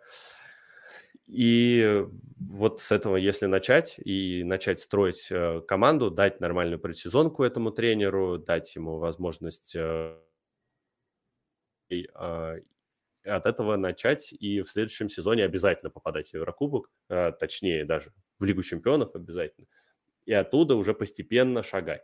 А, параллельно, я не знаю, можно заниматься, конечно, стадионом, потому что это другие люди будут, будут этим заниматься, и стадион – это очень важная часть доходов а, для клубов, а Челси на этом теряет баснословные деньги. Даже Тоттенхэм, прости господи, Тоттенхэм построил себе стадион и зарабатывает больше, чем Челси на, на матчдеях и еще на всяких концертах Рианы и боксерских э, соревнованиях. Вот у Челси такой, такой опции нет – я понимаю, что в Англии очень все консервативно, и все очень хотят, чтобы Стэнфорд Бридж оставался, несмотря ни на что. Но я вот э, человек не консерваторский в этом вопросе, поэтому я за то, чтобы стадион наконец-то перестроили, и чтобы он начинал тоже приносить прибыль. И вот, наверное, это две э, задачи, на которых стоит сейчас сформулировать, сформировать свое внимание и акцентировать его.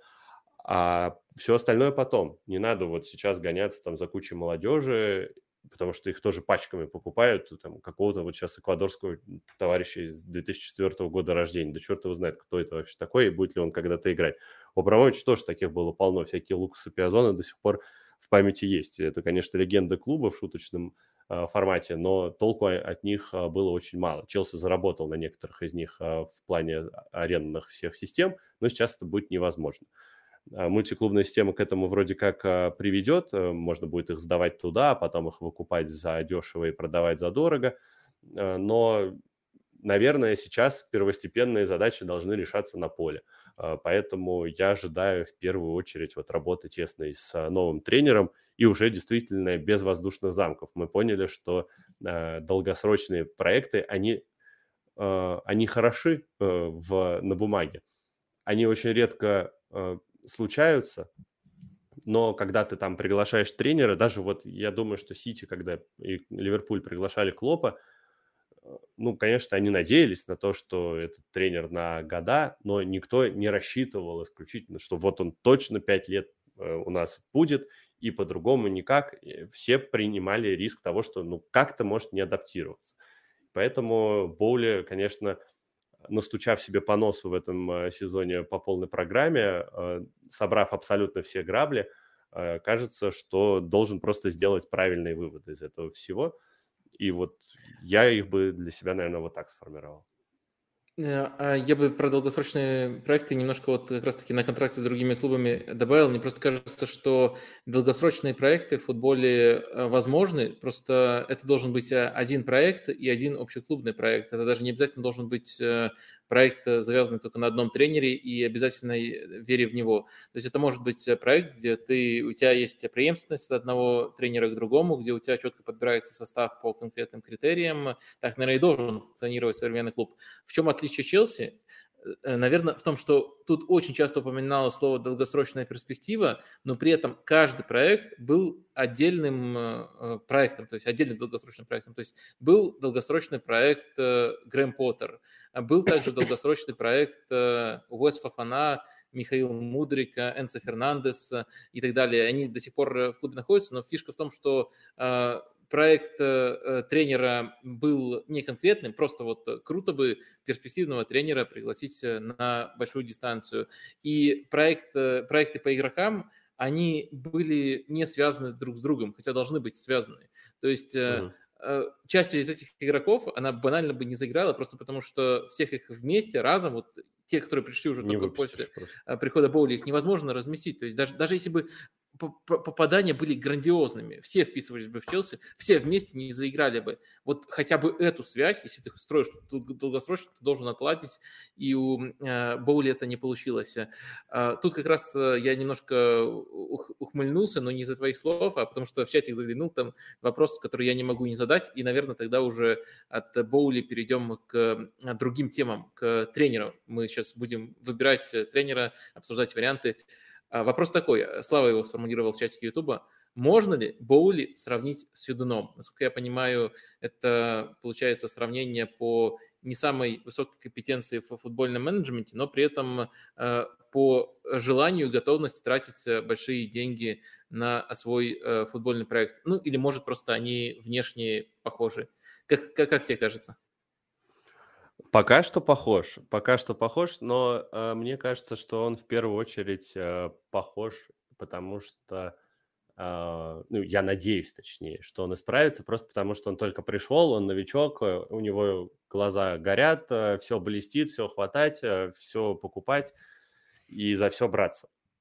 Э, у Федуна все-таки уже какой опыт работы в «Спартаке», э, и он э, так и не научился ничему, да, он все равно там в первую очередь подходит ко всему как болельщик. К, болельщик можно подходить, э, это мне, хороший мне кажется, подход. что но, но не Федун сделал очень э, важную штуку, он ушел, отстранился. Вот Боули не В конечном итоге, да. Посмотреть, да, только побыстрее это сделать. Окей. Э, давай переходить к тренерам. Тут тоже очень много пищи для размышлений. Э, давай начнем с самого простого. Я постараюсь э, сформулировать лонг-лист, то есть расширенный список тех, кто фигурирует у букмекеров, слухах и так далее. Ну и ты, наверное, его сузишь до, допустим, трех самых вероятных, которых мы обсудим подробнее. Или, может быть, трех самых вероятных и еще вариант мечты – которого, может быть, даже нету в списках. В общем, кого я видел в этих списках? Первый вариант – это Бруно Сальтор, который сейчас исполняет обязанности, останется до конца сезона. Второй, наверное, фаворит пока что Нагельсман. Есть еще Энрике, Зидан, Почетина, Амарим. Кого тут можно добавить и кого, в кого ты вообще не веришь? А, еще добавляли сегодня Спалетти, неожиданно. Угу. Я буквально вчера шутил в своем ролике, что давайте еще позовем Спалетти после потрясающего сезона в Наполе и забудем о том, как это было в «Зените». А, и Спалетти такой 4-0. Нет, не надо, не берите меня. Но он все равно попал в эти, в эти списки. А, ну и еще называют, э, конечно же, возвращение Жозе Мауриню 3-0 и Антонио Конте 2-0. А, тоже появлялись такие э, слухи, но от очень сомнительных пока что Э, источников, и в основном это влажные фантазии некоторых конкретных фанатов. Почему-то очень многие хотят, например, же за Мауриню увидеть снова в команде.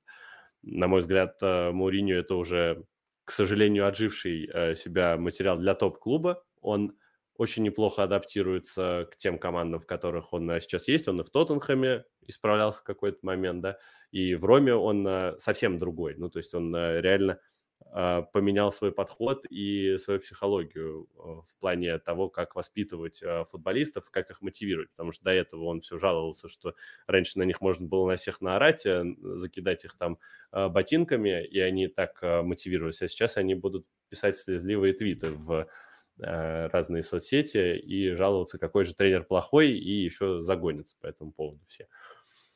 Э, вот. Но для топ-клуба, мне кажется, что Жозе уже отбыл свое при всей э, любви к его старым работам э, в Челси. Конте – это просто человек, который... Э, мне кажется, что слишком уж он требовательный, и э, Боули это не понравится. Э, Тухель тоже, мне кажется, был в какой-то мере требовательным в каких-то моментах и при этом еще одновременно закрытым. Я уж не знаю, Конта, может быть, э, всякие там мемчики в, в WhatsApp готов будет принимать и иногда даже над ними смеяться, но учитывая то, какой уровень он задает постоянно руководству, он очень большая головная боль в первую очередь, поэтому с ним бы не сработались. Вот, а, а остальных... Прикинь, если когда-нибудь э, всплывет, что э, Конта на самом деле в мессенджерах, вот из тех людей, которые в мессенджерах всегда через эмодзи отвечают, вот это вот будет откровение. Это было бы просто супер. Там же еще реакции тоже появились в WhatsApp. Можно было просто реакции Да-да-да. Палец вверх ставить на каждый мем. И Боули бы его именно поэтому выбрал. А так, э, действительно, сейчас, наверное, два кандидата три кандидата, которые самые очевидные, это Почетина, это Энрике и это Нагельсман, да.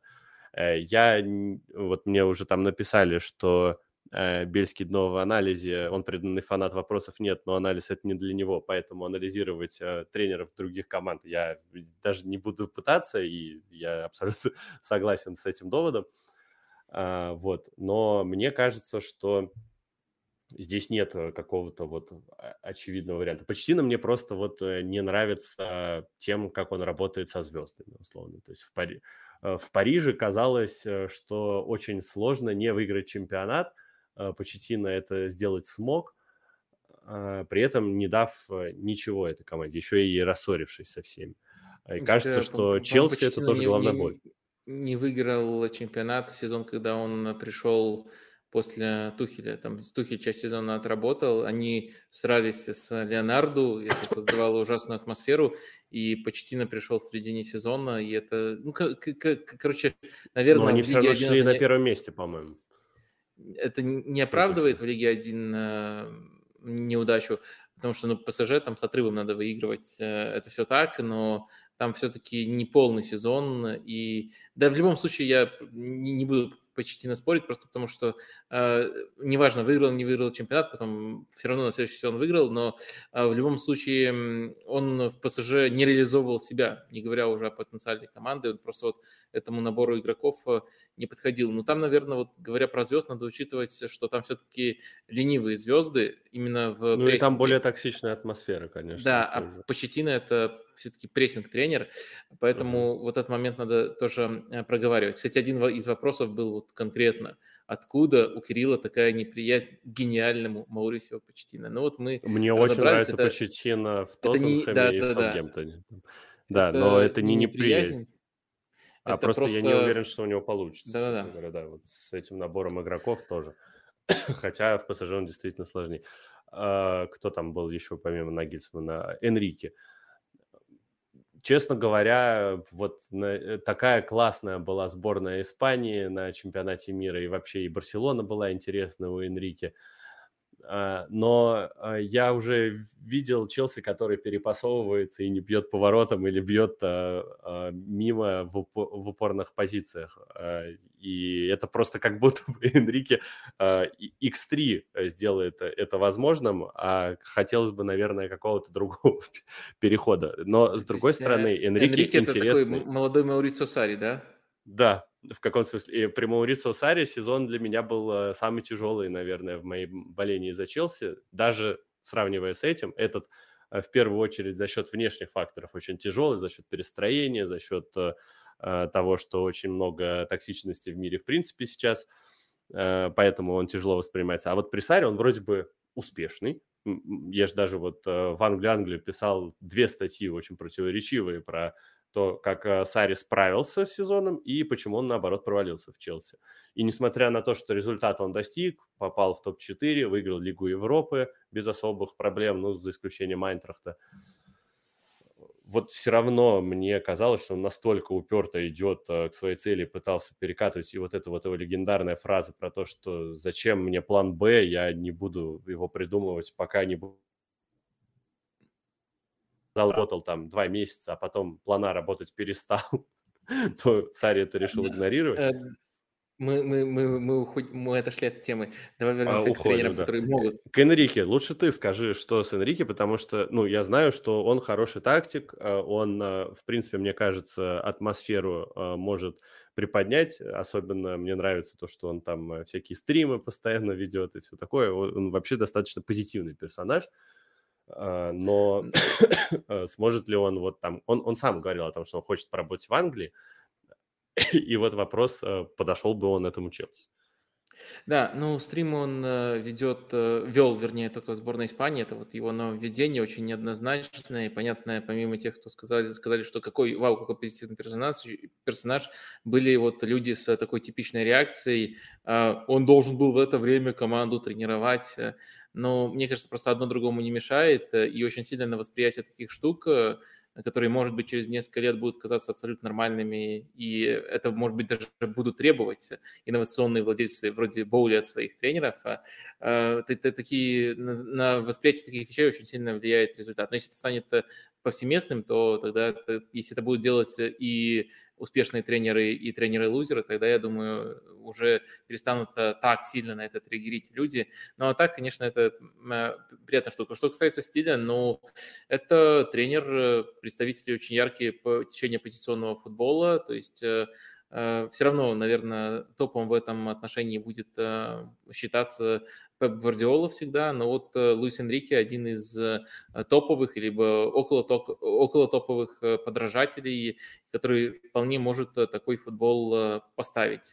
Боюсь, что в Челси все-таки очень много неопределенностей, очень большая перестройка нужна под, в том числе, такого тренера, и мне кажется, все-таки это не супер вариант. Если э, все-таки обсуждать эм, именно не супер вариант, именно конкретно в контексте Челси, если обсуждать все-таки, если как-то пытаться сузить круг, то я бы, наверное, проговорил подробнее э, три кандидатуры. Э, первое – это, наверное, мы тут сойдемся – если Сальтор остается до конца сезона, и букмекеры в это вполне верят, не считают это каким-то фантастическим сценарием, э, хотя, ну, это странно. Если это происходит, то это упущенная возможность. Ты очень здорово сказал, объяснил, почему важно для тренера прийти сейчас, для того, чтобы к лету иметь намного более четкий план действий. А, то есть, ну, тут наверное, обсуждать нечего. То есть Сальтора мы мало знаем. Знаем, что он был вот везде, в, и в Брайтоне в штабе, и вот сейчас в Челси в штабе. То есть это кто-то похожий на Поттера, и до конца сезона ну, странно такого временщика оставлять. А тем более, когда есть хорошие варианты на рынке. Дальше есть Нагисман как фаворит, и есть, на мой взгляд, Зидан как тренер, который мог бы вот этот вот хаос лучше остальных разгрести, как тренер, который не закован ни в какие рамки, ну, правда, может быть, эм, в рамки владения английским языком немножко закован, но в остальном, мне кажется, это был бы идеальный тренер э, для Челси, именно потому что у Челси при подборе этих футболистов не было никакой стратегии, что их нужно не, не построить систему и дальше их строить, это просто невозможно, мне кажется. Нужно, если ты строишь систему, нужно проводить чистку, а нужно их сбалансировать каким-то образом. И вот как э, человек, умеющий балансировать, Зидан, конечно, просто гений, и он уже показал, что может это делать по-разному. Он, конечно, добивался успеха только в Реале, но это было два очень разных Реала. И там, и там он э, разные качества свои продемонстрировал, и в этом режиме он э, просто грандиозный. Так что вот мой фаворит э, Зидан, но я не знаю, насколько есть эм, смысл его подробно обсуждать, просто потому что он все-таки пока не фигурирует именно в первых рядах. Если ты со мной согласен, давай тогда, наверное, э, поговорим предметней про Нагисмана, выделим его как э, вот эту вот основную фигуру. Э, по поводу Зидана, да, действительно, никто его пока что всерьез не воспринимал с точки зрения там инсайдов каких-то в Челси.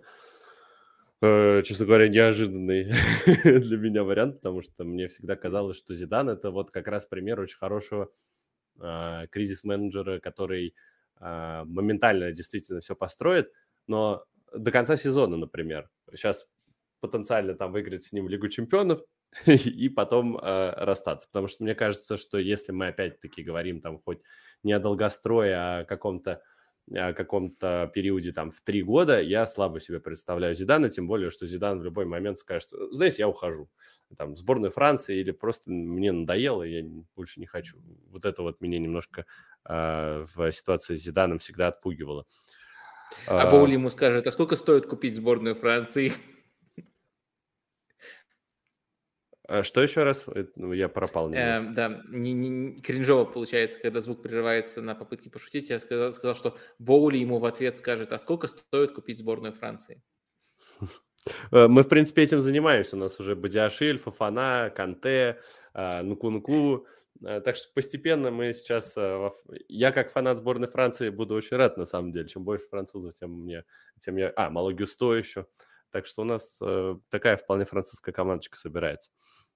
А, помимо Нагельсмана еще вот э, предлагают э, вариант обсудить э, с Амаримом, потому что для меня он вообще супер неочевидный. Я его только в Лиге Чемпионов мог посмотреть.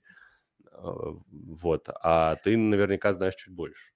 Ну, Амарим, Амарим в сезон, когда он выиграл, ну да, да, давай обсудим. Амарим в сезон, в сезон, когда он выиграл эм, чемпионат Португалии, играл по схеме и вполне играл в футбол Антонио Конте.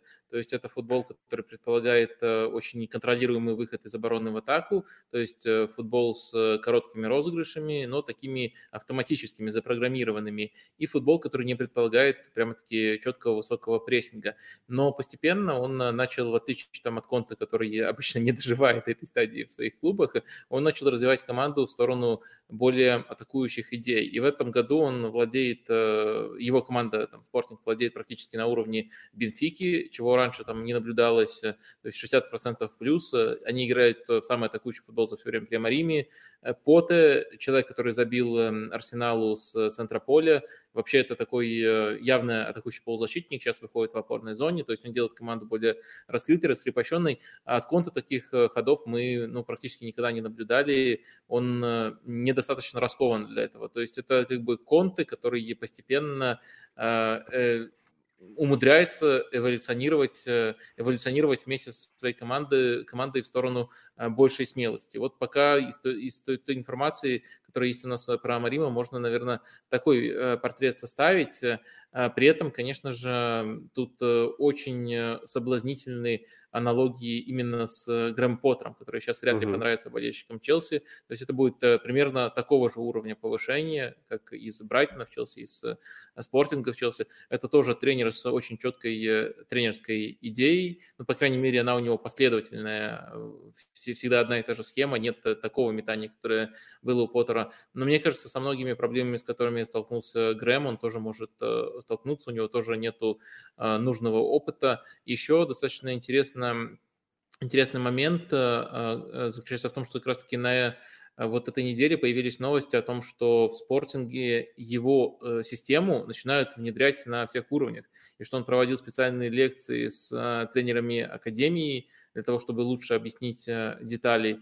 И, ну, Понятное дело, мы уже много раз повторили, что в футболе на долгосрочную перспективу закладываться трудно, и всегда нужно как минимум иметь несколько планов, если ты действительно хочешь планировать и минимизировать свои риски. Но это как бы жирный намек на то, что он э, пока не собирается уходить из спортинга. Поэтому я думаю, и Амариму не нужно в Челси, и э, Челси может э, слишком много параллелей разглядеть в нем с Грэмом Поттером, у которого только что не получилось. Так что этот вариант э, мне не кажется, честно говоря, по-настоящему оптимальным. Наверное, давай все-таки про Нагитсмана тогда э, поговорим mm-hmm. и ответим на, по крайней мере, вопросы, которые по нему прилетают. То есть установили, что все-таки Нагисман фаворит наверное, предстоит его убедить. Кстати, вот один из вопросов касается того, насколько вообще привлекательный нынешний проект э, Челси для Нагитсмана. И а может ли э, такая фигура, как Кристофер Вивил, технический директор, э, сыграть ключевую роль именно в процессе убеждения Нагисмана присоединиться к Челси? Ну вот э, появилась же информация после увольнения Нагельсмана, что он хочет взять перерыв хотя бы до лета, э, хочет вроде как отдохнуть, но сегодня уже начали писать, что да, Вивел, э, как человек, который давно знаком с Нагельсманом, он его уже известил о желании Челси и вроде как даже провели какие-то первые позитивные переговоры относительно этого всего. Так что я вполне допускаю, что он все-таки встроиться в этот проект э, и э, думаю, что согласится подписаться. Вопрос в том, конечно, какой там сейчас дадут контракт и все такое. Кстати, мне сейчас пришло уведомление о том, что э, Грэму Поттеру выплатят 13 миллионов фунтов компенсации всего. Я думаю, что это просто было прописано в контракте в случае чего, если будут как-то разрывать, что ему не все, не все деньги будут положены. Вот. И Возвращаясь э, к Нагельсману, э, кажется, что Вивел и знакомая для него структура, которую в перспективе строит Челси, э, это то, что может его как раз соблазнить перейти прямо сейчас. Тем более очень много прикольных футболистов, тем более есть Кристофер Нкунку, который придет летом и который при Нагельсмане еще начинал, насколько я помню, раскрываться. То есть, ну вот э, какие-то подвижки в этом плане, э, бонусы, скажем так, для Нагельсмана в Челси есть по сравнению с другими клубами. А, захочет ли он идти э, сейчас в такой проект, в котором непонятно вообще, что происходит и какие у тебя есть гарантии? Не знаю. Учитывая, что только что его из такого же выпинули, подписали контракт до 26 года, а потом сказали, да, да знаешь, давай-ка Давай-ка мы расстанемся, ты нас всех э, утомил. Э, меня больше всего, наверное, в кандидатуре на Гельсмана смущает две вещи. Э, то, что все говорят о том, в какой атакующий футбол он играет, и вопрос в том, насколько это удастся имплементировать в АПЛ. И второе – это его э, взаимоотношения с людьми, потому что он достаточно непростой человек, насколько я понимаю – Э, и там вот по всем этим инсайдам, которые были после увольнения, что там чуть ли э, до одежки, до его там не пытались докопаться в Баварии. Я думаю, что у Боули тоже могут быть какие-то определенные пунктики, которые принципиально не сойдутся с Нагельсманом, из которых они могут друг на друга беситься, и это точно на пользу клубу не пойдет. С другой стороны, мы вспоминаем Тухеля, который поссорился со всеми в Дортмунде, поссорился со всеми в Париже, и очень хорошо, на самом деле, вписался в Челси, и очень все комфортно было во взаимодействиях, потому что он, ну, сделал, наверное, какие-то выводы а, после всего, что произошло. А у Тухель, э, у Боули Тухель ушел а, не из-за конфликта, а из-за того, что, ну, просто не сошлись, и они оба очень спокойно об этом говорят. Они так, что мы все знаем, как э, Леонардо Э, с Тухелем постоянно цапались и выбирали позицию для Данила Перейра. Вот, поэтому вот, да, два момента, которые меня смущают, но, возможно, с точки зрения там тактических всяких историй ты меня переубедишь. Да, был, кстати, вопрос Александр в Телеграме задавал, читал твиты от аналитических аккаунтов про Нагельсмана и часто натыкался на мысль, что у Нагельсмана супер атакующий футбол, из-за этого не сможет реализовать себя в АПЛ. Согласны ли с этими мыслями и имеет ли это мнение рациональное звено?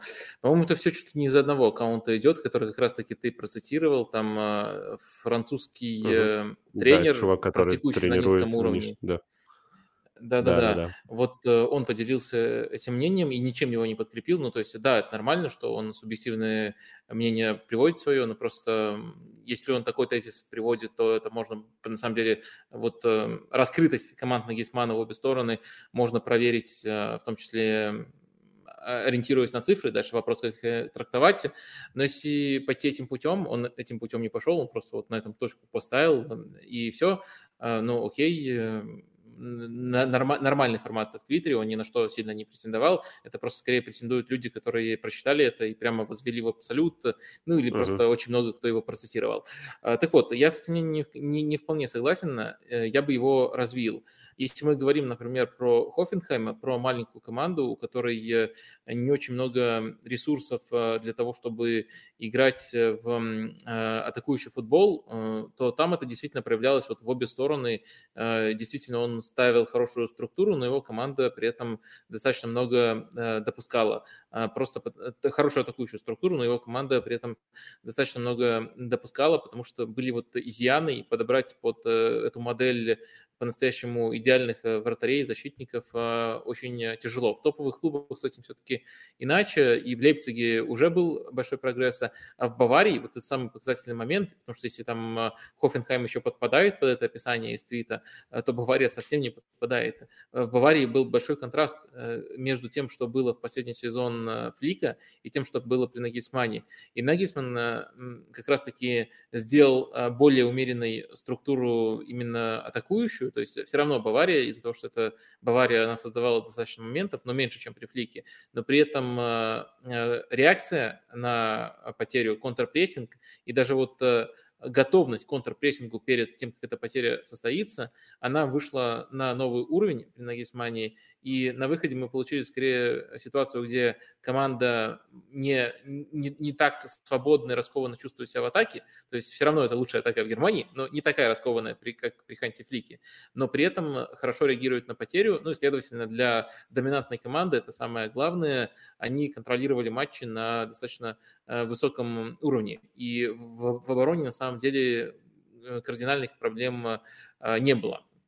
Особенно если э, отмерять с точки, э, в которой он команду принял. Поэтому эта мысль немножко странная, и уж точно это не та мысль, которая заслуживает того, чтобы возводиться в какую-то болезнь, что это вот настолько критично, что из-за этого он в принципе в АПЛ себя не может э, а, проявить. На самом деле, если уже говорить об этом, то можно, там, например, проконсультироваться с Пепом Гвардиолой, который расскажет, что с точки зрения контроля именно быстрых атак Бундеслига более трудная лига, чем АПЛ. С точки зрения уровня соперников, безусловно, АПЛ сильнее, но с точки зрения умения контролировать конкретный аспект, который как раз-таки определяет э, открытость матча в обе стороны. Бундеслига э, труднее, и там э, Гвардиоле приходилось на такие извращения тактические идти, на которые он ни на каком этапе в АПЛ на самом деле не шел. А, ну, я думаю, на на это можно вот именно изучение конкретно, конкретной особенности Нагисмана завершить. Был еще вопрос, какие из миллиарда купленных игроков, Сергей этот вопрос формулирует, лучше всего подойдут на Гисману, если он перейдет в Челси. Кто на выход, кого не хватает. Есть у тебя какие-нибудь четкие соображения на этот счет? Вопрос, во что будет играть Наггетсман в Челси, хотя бы структурно. А, ну, он может и с тройкой, и с четверкой играть, но в целом это современный позиционный э, футбол. Наверное, похоже в первую очередь на футбол Гвардиолы, наверное, чуть более смелый, чем у Томаса Тухеля, если мы берем образец э, Челси, но при этом э, достаточно гибкий. Но с другой стороны, гибкий в плане переключения от одной схемы к другой. Но при этом э, сам Гвардиола, если мы его уже упоминаем, в Бундеслиге тоже больше переключался, чем он переключается а сейчас в АПЛ. Ну, из новичков, если мы говорим и о лете, и о зиме, э, наверное, в любом случае пригодятся пасующие защитники, поэтому Фафана с Бадиашилем вообще не затираются. Они к тому же еще достаточно быстрые. Если нужно будет играть, опять-таки, в какую-нибудь высокую линию обороны, то это те, кто пригодятся. Кулибали, я думаю, что все-таки будет э, тяжеловато, э, потому что как раз скорость, ну, чувствуется, что по скорости он потихонечку начинает проседать, хотя вот там несколько э, месяцев последний он играет здорово, но это в первую очередь потому, что он перестал выбрасываться и терять позиции. У него с этим были большие проблемы на старте карьеры в Челси. Uh, Почему-то мне кажется, я вот сейчас подумал о том, что какой-нибудь условный э, Михаил Мудрик может вполне стать новым Тима Вернером э, в этой схеме. А, быстрый а, фланговый а, нападающий, который будет смещаться, иногда забивать, лови... и очень здорово ловит положение вне игры. Единственное... Иногда Тима Вернер при Нагельсмане тридцатку клал. Тима Вернер тридцатку. Не-не, я про вот Мишу, что... я про Мишу говорю. Нет, я не про, не ну, про ну, Вернер. Да, Ви, я вообще расстроен, что Вернер Бо, до сих бойся пор, э, Холланд, что бойся Холланд. Бойся Холланд, да, Мудрик за тобой придет в следующем сезоне. Э, но вот просто, э, когда мы говорим о этой полезной фишке с забеганиями на грани офсайда, она была и у Вернера, она есть и у Мудрика, но кажется, что в АПЛ, где команда из второй, особенно половины таблицы, очень любят играть низким блоком, это бесполезный навык. И если его слишком часто использовать, а, это ни к чему особо, мне кажется, может не привести. А, Ку 100% ну, будет попаданием при Нагельсмане. Он приходит э, к тренеру, который э, его раскрывал в свое время. Мадуэки, может быть, в какой-то роли, знаешь, латерали какого-нибудь э, Аки Мукиели будет бегать. Даже фамилия очень похожая, в конце концов. А, и что-то, что-то будет с центром поля. Энцо Фернандес и так на очень хорошем уровне, но кажется, что нужен кто-то более атакующий, возможно, этой команде. Какой-нибудь ну, э, аналог Форсберга – ну, э, Форсберг э, там скорее уже в атакующей тройке, либо просто в атакующих позициях э, действовал бы там, если четверка, например. А, но мне кажется, что интересно еще рассмотреть, если мы уже ищем параллели. И, кстати, мне очень понравилась твоя параллель по поводу Мудрика Вернера. Еще, наверное, надо отметить, что Мудрик при его очень ярких э, технических э, и скоростных качествах э, игрок, на мой взгляд, в тактическом плане не, не очень зрелый. И Тима Вернер, когда начинал работать с Нагисманом, был, в принципе, таким же, и он таким же. смог... Да, и он э, смог э, еще очень многому научиться именно в плане трактовки эпизодов у Нагисмана, так что мне было бы очень интересно посмотреть за этим союзом. А качества базовые, от которых можно оттолкнуться, из которых можно лепить, у Мудрика действительно есть. Еще было бы интересно, если здоровье позволит, если он останется, посмотреть за тем, как Нгола Контест становится такой эм, улучшенной версией Конрада Лаймера. Лаймер тоже очень ярко uh-huh. раскрывал своего Нагисмана, и на самом деле там сейчас э, ведутся споры, подписала его Бавария или нет. То есть может так получиться, что Бавария его э, подписала, думая, что Нагисман останется. Ну, в общем, э, очень хотел его Нагисман еще даже в Баварию приманить. Так что вот Голо Канте, мне кажется, по уровню тоже может быть такой прессинг машиной в центре поля. От него вот от Лаймера тоже технических там деталей особенно не требовалось, а вот эм, он мог кое-что дать, но все-таки не на том уровне, как партнеры. А вот как прессинг машины, его, как прессинг машины, его очень здорово Нагисман Конор Галлахер, кстати, в таком случае тоже может пригодиться.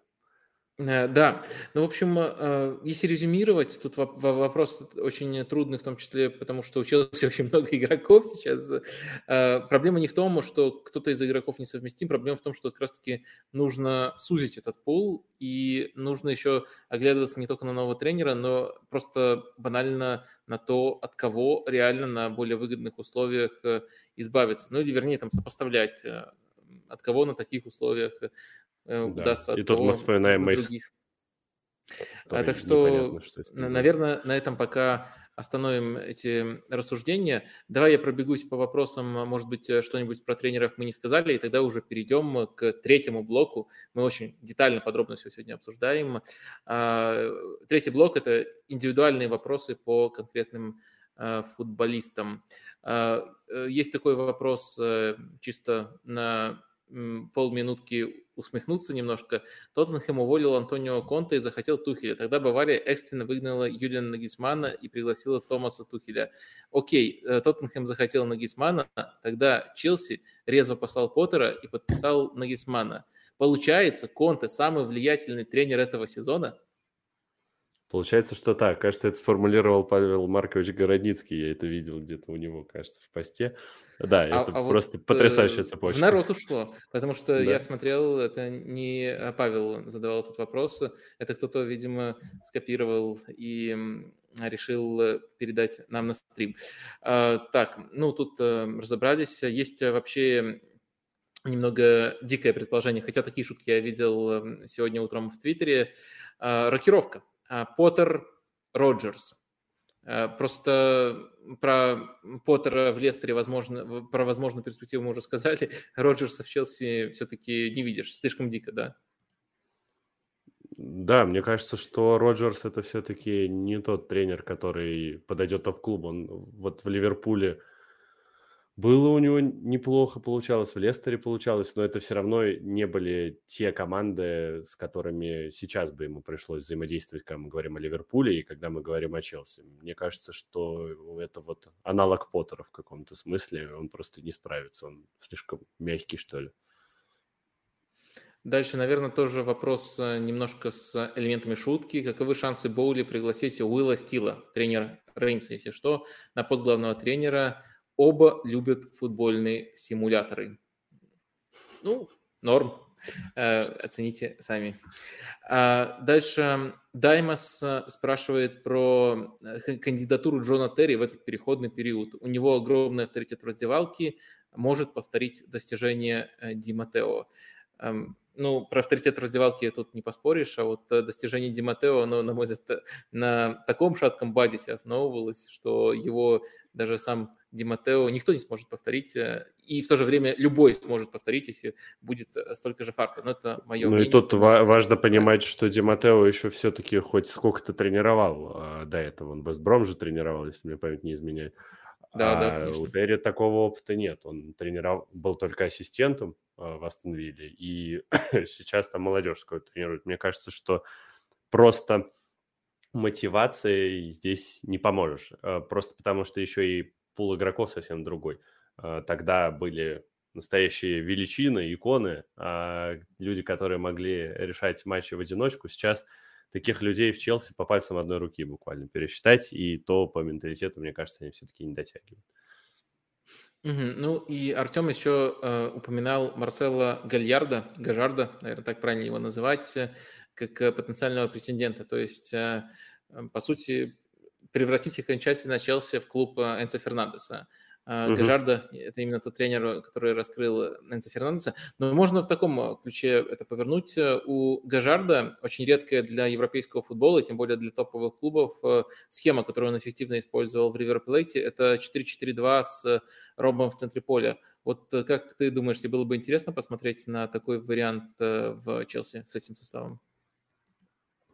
Мне немножко страшно за это, потому что кажется, что 4-4-2 в таком формате как-то умерла, и ВПЛ сейчас э, ею, если и пользуются, то условные Шона Дайчи. Мне кажется, что на этом далеко с топ-командой сейчас не получилось бы Не-не, но... та, та, там э, с ромбом была схема. Ну, а, то есть 4-4-2 ромб. Я понял, да. Ну, в последний раз Челси так играл при Анчелоте, кажется. Тогда это было ярко, интересно, и 8-0 выгон выносили. Сейчас, не знаю, я себе слабо представляю просто, как бы размещались игроки. Я настолько отвык от этой схемы, что она, в принципе, существует. Кажется, что она существует только там в симуляторах, по большей части. Ну, правда, вот кто, кто сейчас э, в Европе из топ-команд играет по 4-4-2 ромбом? А, э, мне просто первая команда, которая приходит в голову, это Эмполи. А, поэтому из, известный из топ-клуб. Э, да, из топ-команд не очень много ее используют. Кёль иногда использует. Э, ну, ну вот будто бы, да, будто бы она просто сейчас не попадает в тот, в, в этот период развития футбола. Может быть, она когда-то вернется в каком-то формате, но ну, сейчас не знаю. Да, я, я изначально сказал, что она редкая. В АПЛ, наверное, угу. самый яркий пример, это тоже показательно, насколько он давний, это Ливерпуль Брэндона Роджерса, э, где mm. э, Старич э, играл под, э, получается, ста, э, сори, Стерлинг под Стариджем Суаресом играл. Ну вот э, Стерлинг знает вот э, может вспомнить былые деньги как раз таки. Стер... Уже все сходится. Стерлинг э, знает, э, Энцо Фернандес знает. Ладно, мне тоже кажется это слишком авантюрным, не говоря о том, что мы тактические обсуждения, опасения тут уже обсудили, но есть еще и опасения по поводу того, что вот аргентинец и его первый опыт, получается, будет в АПЛ. Это тоже, мне кажется, немножко, немножко авантюрно выглядит. Э, переходим к э, третьему блоку нашего обсуждения, где мы поговорим о игроках и каких-то, может быть, если будут вопросы, конкретных тактических деталях. Ну, давай начинать. Тут, я думаю, просто можно отталкиваться от вопросов, которые прилетели. Константин спрашивает, можно ли уместить на поле сразу Энца, Ковачича и Конте? Наверное, Конте имелось в виду. Конте, да. Да. Антонио Конте, возвращайся. Мы все простим, давай игроком. Волос отрастил уже как или, будто бы Или только двое могут играть. Или только двое могут играть. Ну, в схеме 4-3-3 э, кажется, что можно взять по канонам Сари и просто заменить Джорджиньо э, на Энса.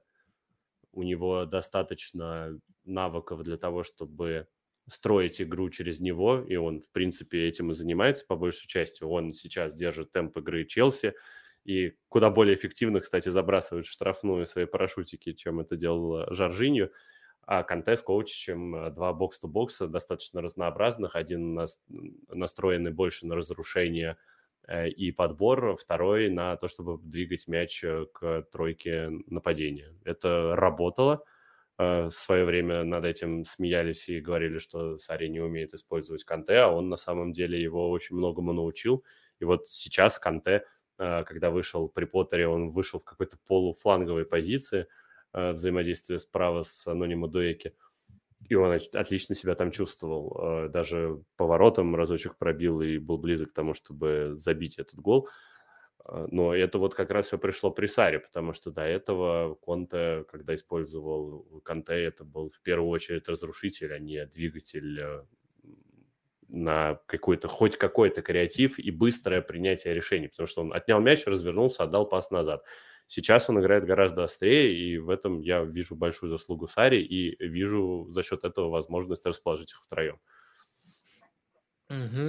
А, я тоже вижу примерно такой же вариант, э, если пытаться расположить их э, втроем. Вопрос, конечно, в окружении, то есть, грубо говоря, от кого в таком случае будет исходить э, креативность между линиями, смогут ли латерали, ну, понятное дело, если там основные здоровы, то смогут ли закрывать абсолютно всю бровку, там прямо вот при таком соотношении, мне кажется, очень серьезное здоровье им понадобится будет ли пара защитников, которая сможет, э, сможет э, в высокой линии покрывать достаточное пространство. Ну, короче, от окружения очень много зависит, но вот такого, что они несовместимы, вот это, именно тройка полузащиты, я тоже не вижу, я думаю, можно.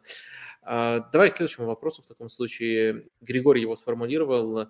Была бы ситуация сейчас глобально другой, если бы не постоянные травмы Джеймса, Чилуэлла и Канте. Давай тут разделим на э, два вопроса. Первый – это действительно ли Григорий правильно полагает, что эти три футболиста из э, травмированных э, самые важные потери? И э, второй момент, ну, непосредственно, была бы ситуация принципиально другой, если бы они были здоровы весь сезон? Ну, мы с тобой уже даже затрагивали этот э, вопрос э, в самом начале стрима. Э, и я тоже выделил для себя их как э, тех людей, вокруг которых я бы строил базис э, этого Челси, потому что не секрет, что Челси, в принципе, очень сильно зависел всегда от своих латералей, от своих крайних защитников. И Джеймс и Чилвелл в праймовой форме – это действительно очень серьезное оружие, в частности, в атаке, даже не в защите. И при этом надежность в этой самой защите. Канте, вот действительно мы его не видели столько времени, он вернулся и показал сразу такую яркую игру, что кажется, что с ним, например, э, у нас у Челси был, был э, какой-то этап, когда вывалился и Ковачич, который берег свое колено перед чемпионатом мира и не хотел получить рецидив, и Жоржини уже наелся, и в итоге с Жоржинью играл, прости господи, в центре поля Лофтус Чик. Это было сущим кошмаром, это постоянное отсутствие центра поля, в принципе, даже против э, самых слабых э, команд. И с этим ничего нельзя было сделать. Выпускаешь туда Конора Галлахера против Лестера, он берет и две желтые карточки на ровном месте э, цепляет. А вот Канте с Жоржинью – это, на секундочку, там пара полузащитников, которая в свое время Лигу чемпионов выиграла, и оба были в тот момент в своих лучших кондициях. А Ковачич давал им возможность передохнуть, например, там в рамках чемпионата и не менял, э, что, что самое главное, не, не опускался уровень. Более того, э, в какой-то момент мне казалось, что это, конечно, идеальная тройка полузащитников в том плане, что если ты играешь в 3-4-3, и тебе нужны самые разные функции, ты просто варьируешь эту пару в зависимости от того, какой соперник тебе предстоит. Если тебе нужно больше обороняться и рассчитывать на контратаке, выпусти Канте и э, Ковачича, который будет убегать вместе с вингерами. Э, если тебе нужно, наоборот, больше владеть мячом э, и пытаться из этого что-то придумать, и нужно задавать постоянно разные темпы, конечно, то должен быть Жоржинью. И если при этом еще низкий блок, лучше, наверное, Ковачича, потому что Канте нет смысла в данном случае держать на поле, э, он э, теряет важные свои функции. Поэтому, да, я, честно говоря, считаю, что если бы Джеймс Чилвелл и Канте были доступны большую часть сезона и играли бы хотя бы на 80% от того, что они умеют, результаты могли быть другими, и все могло очень сильно повернуться, но это сослагательное, опять-таки, наклонение э, ну, не имеет большого смысла для дискуссии. Э, в чат Ютуба прилетал как раз вот буквально недавно вопрос, могут ли Чилуэлл и Джеймс быть такими же эффективными в схеме, в схеме с четырьмя защитниками? Э, я думаю, тут можно коротко ответить, что да, конечно, могут. Чилуэлл играл очень много в схеме с э, четверкой в Лестере. Лестере Джеймс да. тоже, да, Джеймс, когда оказывается, тоже играет не ниже своего уровня, так что да, могут, давайте не будем зацикливаться сильно. Вопрос очень простой в этом отношении. А потом был вопрос э, про Зиеша, немножко забытая фигура. А, Евгений его сформулировал в Телеграме. А почему Зиеш не может заиграть ни одного системного тренера, а лучше всего играл у несистемного Лэмпорда? А, короткое замечание от меня. Наверное, Евгений следит э, за ним только в Челси. В Аяксе, конечно же, у Тенхага, очень системного тренера, просто блистал Зиш. Следовательно, от меня тут только простое предположение, гипотеза, что нужно искать причины спадов э, и, наоборот, э, удачных отрезков Зиеша в других факторах, что точно тут нет прямой корреляции с системным или несистемным тренером. Я на самом деле думаю, что и, и только, правда, в твоем ответе есть э, есть причины. Но и по поводу системности, мне кажется, что Аякс э, был той командой, которая давала определенную свободу Зишу за счет как раз того, что вся остальная система работала. В Челси никогда такого не было.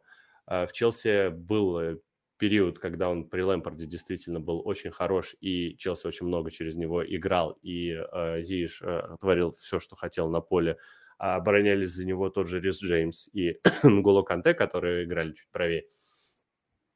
А, но а, мы как раз на чемпионате мира разбирали эту тему, а, и я для себя обнаружил, что как только Зиш начинал хорошо играть, как только э, партнеры начинали понимать, э, что от него ждать и, и где нужно его там дополнительно как-то подстраховывать, э, куда им нужно забегать, чтобы замкнуть его навес или прострел, он ломался он э, ломался и не проводил там больше, по-моему, 10 или 15 матчей к ряду за Челси, а это сулит нам сразу отсутствие вот этой стабильности и прекрасной формы, а он э, на ней очень сильно завязан. Он э, человек с супер нестандартным мышлением, человек, которому нужно достаточно свободы, и человек, у который, который очень сильно зависит от своего настроения, как такая творческая, условно, натура.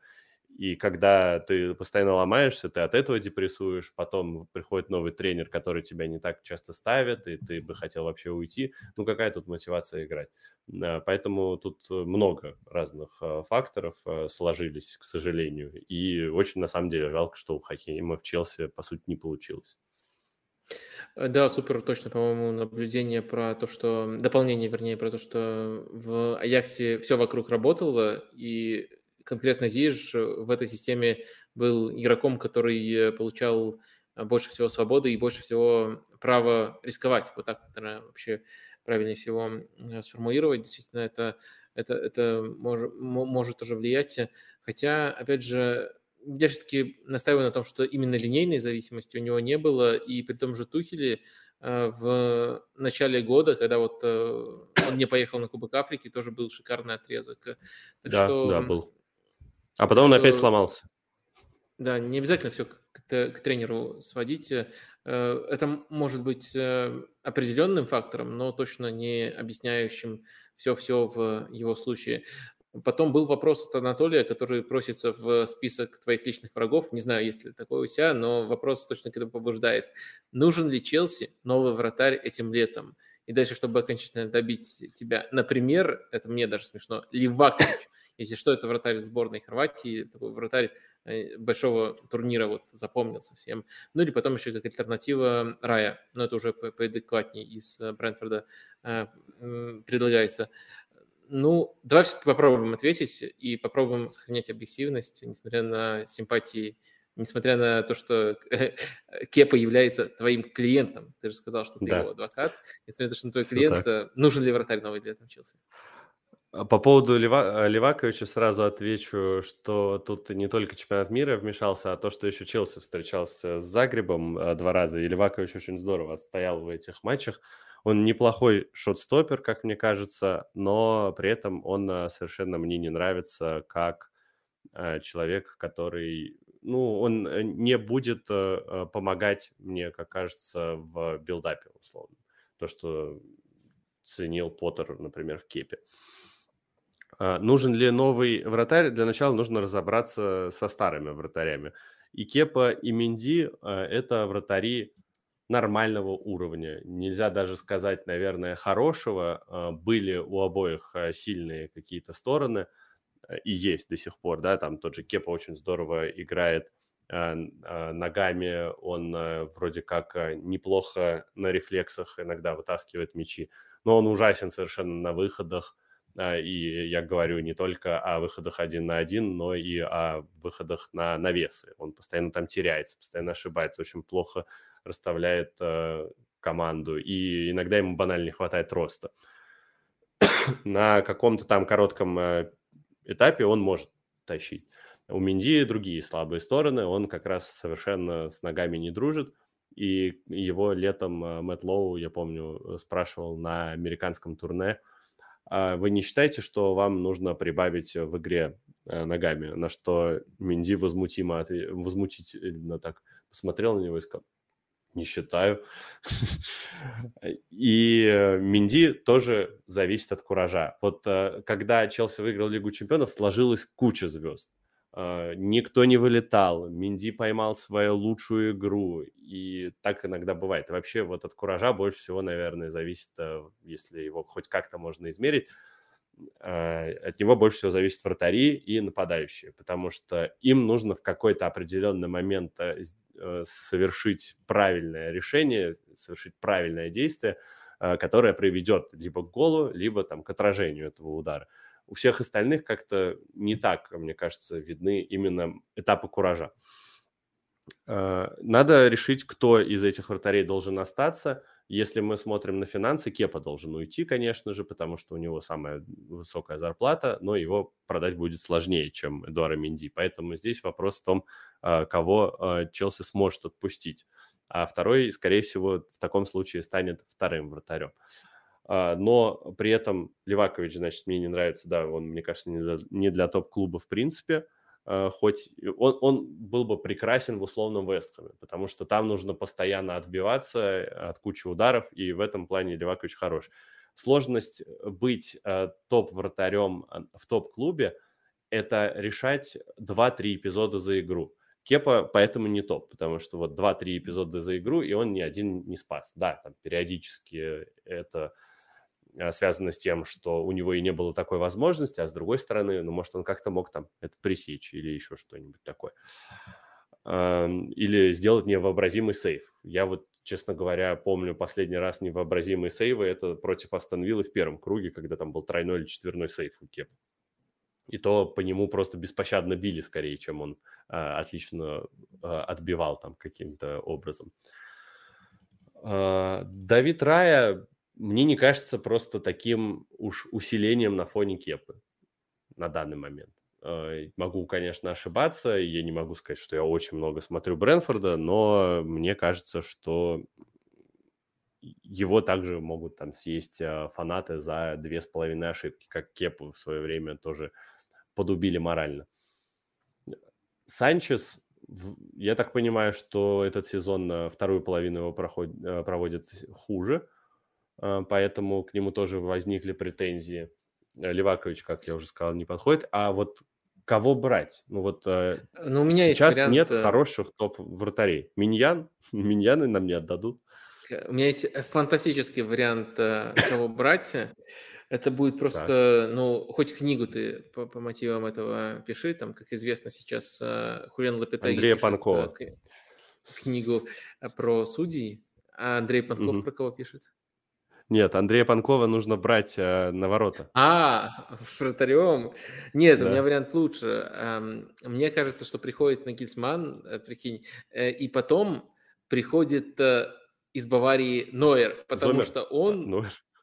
Нойер, Нойер, Нойер, потому что он обиделся на клуб, потому что там кто-то когда-то уволил Топаловича, тренера, с которым там он очень близок, и он снова оказывается рядом с Нагисманом. Это было бы, по-моему, очень, эм, э, очень Еще интересно. Нойер может обидеться на то, что его поздравили с днем рождения, выложив фотографию с того самого дня, когда он сломал ногу на горных лыжах.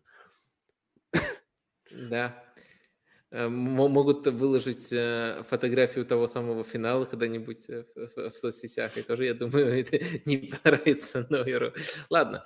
Эм, ну, я согласен с основной мыслью, что ну, пока вот то, точно в вопросе не было названо вратаря, который мог бы принципиально другой уровень Челси вывести. И то, что вот у Челси действительно два очень два достаточно равных вратаря, которые там конкурируют между собой, эм, отталкиваясь от того, кто сейчас находится в более куражной форме. И в этом сезоне, на самом деле, эм, не очень много вопросов в Кепе. Он, по-моему, больше на, на, заметно больше выручает, чем э, какие-то проблемы создает. Кстати, да, да. Забавный факт, для тех, кто смотрит футбол регулярно, он прямо смешной. Две последних награды лучшему вратарю планеты Земля по версии FIFA – выиграли Эдуард Минди, 21 год, и Эми Мартинес, 22 год. Угу. Uh, так что тут... Известные действительно... лучшие вратари. А должен был Кепа всегда забирать, очевидно. А, двигаемся дальше. А, давай Сейчас найду вопрос, что-то потерял я, где мы тут остановились. Плеер один спрашивает, э, Кирилл поедет на матч Лиги Чемпионов в Мадрид. Это так? Это так, все правильно. Э, круто, поздравляю. Э, Спасибо. Как ты думаешь, после этого сезона, исходя из нынешнего непонятного состояния клуба, когда в следующий раз Челси сможет квалифицироваться в Лигу Чемпионов? Ну, это вопрос такой простенький, вот на ощущениях просто. Сколько времени году. уйдет примерно, чтобы да, даже так. Ну, окей, супер.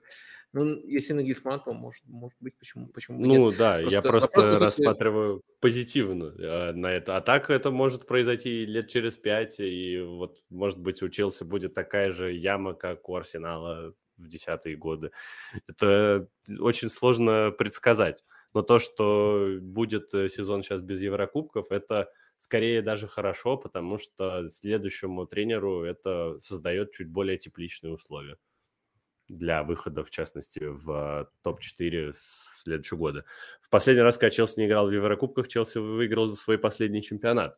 А, во многом благодаря тому, что был вот этот недельный цикл, а не было никаких вот этих матчей посреди недели. Ну и я буду меньше работать, это тоже хорошо. Я тоже хочу отдохнуть после такого сезона. Да, интересный ракурс, интересный ракурс. Э, вопрос тут э, Эдуард спрашивает, э, нужен ли Челси вообще центр-форвард, прямо такой классический. Ну, я думаю, коротко можно ответить, что нет, если придет Нагисман. У Нагисмана команды лучше играли без классического центр-форварда. И даже в Баварии у него он, у него была попытка построить такой футбол на старте этого сезона, так что в этом отношении Челси может, по крайней мере, на большом трансфере сэкономить, хотя там э, еще непонятно, что с Лукаку. С Лукаку. Кстати, да, да. да.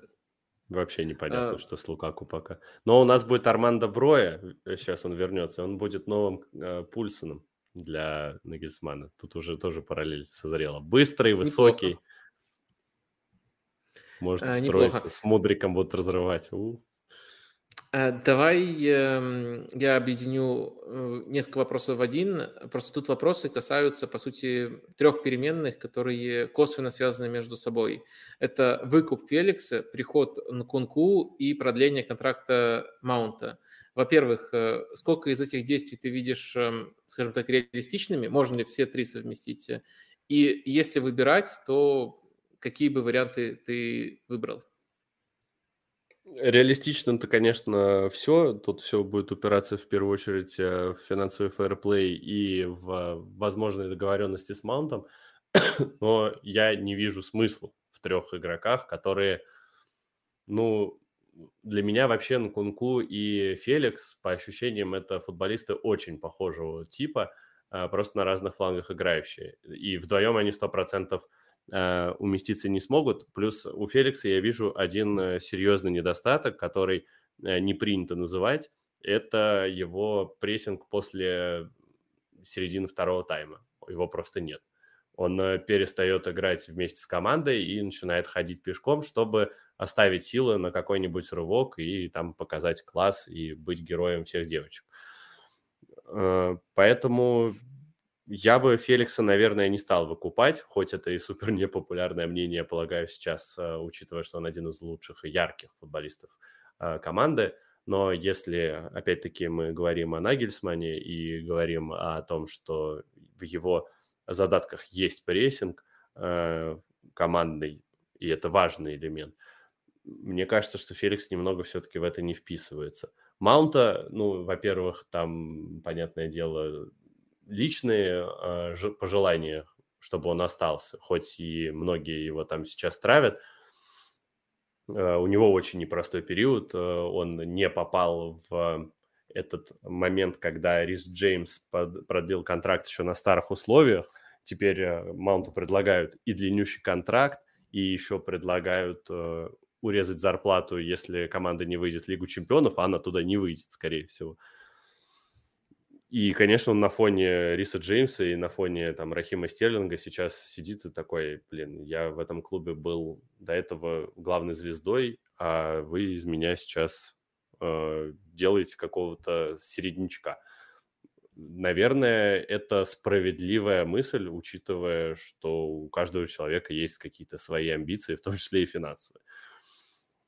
А, другой вопрос, что это на него, возможно, так сильно давит, плюс э, плохая форма команды э, и вообще много других факторов, и вот эта травма нелепая, до сих пор непонятно, как он травмировал лобковую кость. Я задавал этот вопрос Артему Руженко, э, одному из медиков женской сборной России по футболу и Амкала.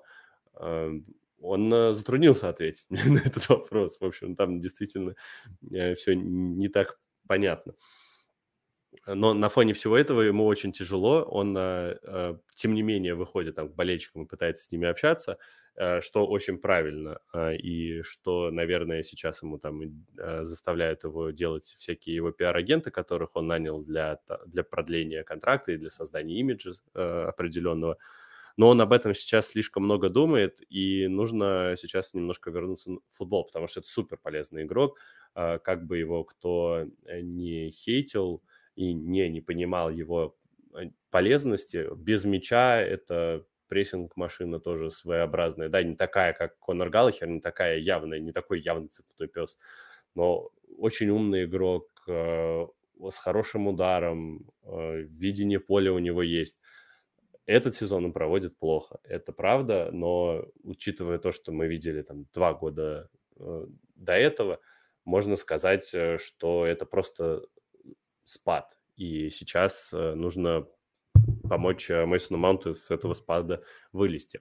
Но Анкунку, он в любом случае приходит, это уже, по сути, э, факт сбывшийся. И вот очень важную очень важный плюс над Жоа Феликсом, который я над ним вижу, это как раз то, что у Нкунку проблем с работоспособностью все 90 минут нет.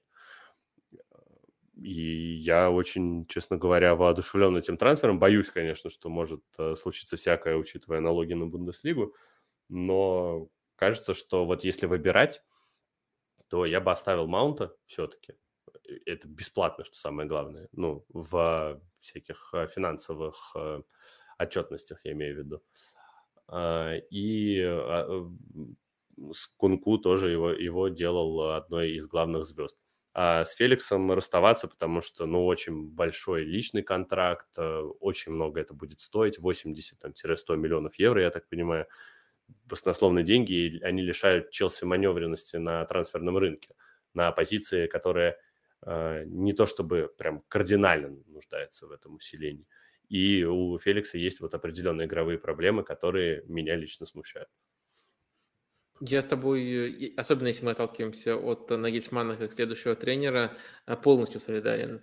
Э, то есть э, Феликс яркий и в моменте очень понятны болельщики настроения, болельщические настроения, которые хотят его сохранить, но помимо тех моментов, на которые ты указал, по недоработкам во вторых, во вторых таймах, по некоторым недоработкам, в принципе, в прессинге, мне кажется, еще важно и то, что его нынешняя креативность, она проявляется на фоне кризисной команды. И это часто креативность э, индивидуальная, а не в рамках системы. И, э, конечно, нельзя сразу вот на основании этого говорить, что в рамках системы у него ничего не будет получаться. Но пока у него нет э, обученности этому, пока у него нет хорошего отрезка. В атлетике тоже другой футбол, и там, э, когда он все-таки выходил, ему именно с мячом давали огромную степень э, свободы, наверное, наибольшую в команде. И ему просто не нравилось, как мало команда владеет мячом, а свобода-то у него была, там даже у Симеона. И в другой футбол он пока толком не играл, и он ему не обучен.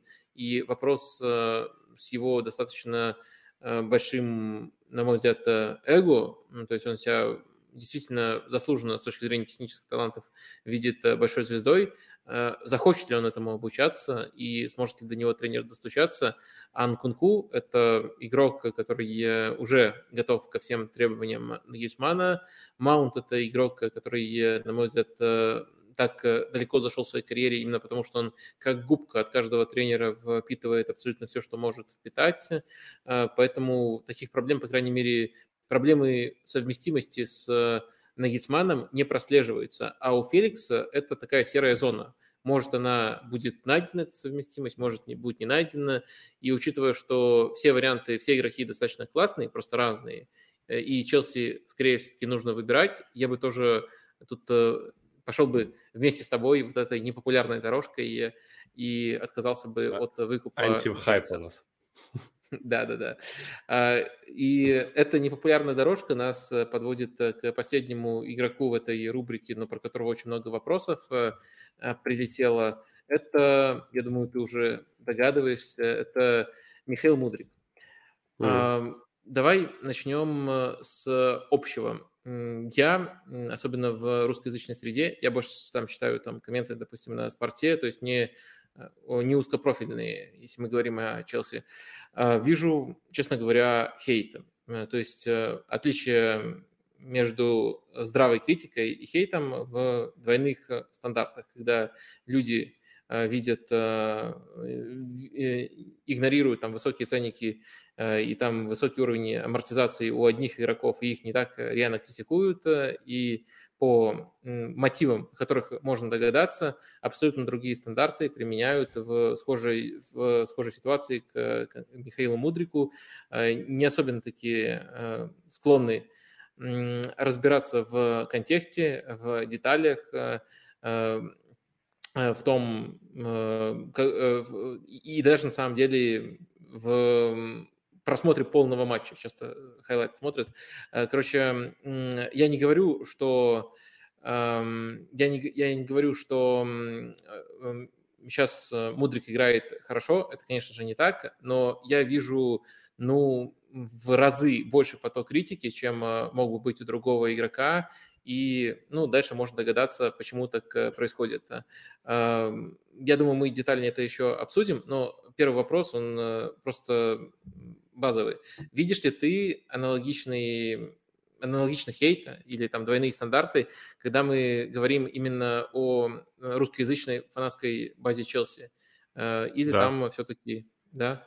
Э, да, причем там тоже все сильно зависит от того, откуда человек. Если это человек из Украины, то он может зачастую либо слепо восхищаться Мудриком а, любым его движением и потом а, пол дня после матча еще ругаться на Марко Кукурелли за то, что он игнорировал Мудрика весь матч, и он его, наверное, ненавидит.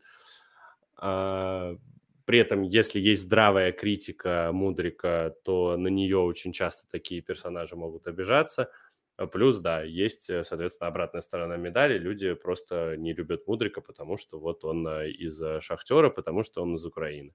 Это тоже, к сожалению, стало большой проблемой. И у нас есть очень хорошая параллель. У нас есть рядом Нони Мадуэке. Абсолютно тоже, тоже Вингер, тоже overprice, будем честны. Да, да, он стоил меньше, но тем не менее. Тот же возраст, правый-левый фланг, и оба пока что не зажигают, мягко говоря, в АПЛ, но по Модуэке комментариев, ну, наверное, раз в 40 меньше. Его игру э, не комментируют, все, все начинают, э, да, в первую очередь обсуждать Мишу, причем обсуждают э, там до матча, после матча, как видят его в стартовом составе, все возмущаются, многие возмущаются, почему он в старте, если его нет в старте, все возмущаются, почему его нет в старте, и это, да, это постоянно возникает и перерастает в совершенно не футбольную, э, футбольные дискуссии.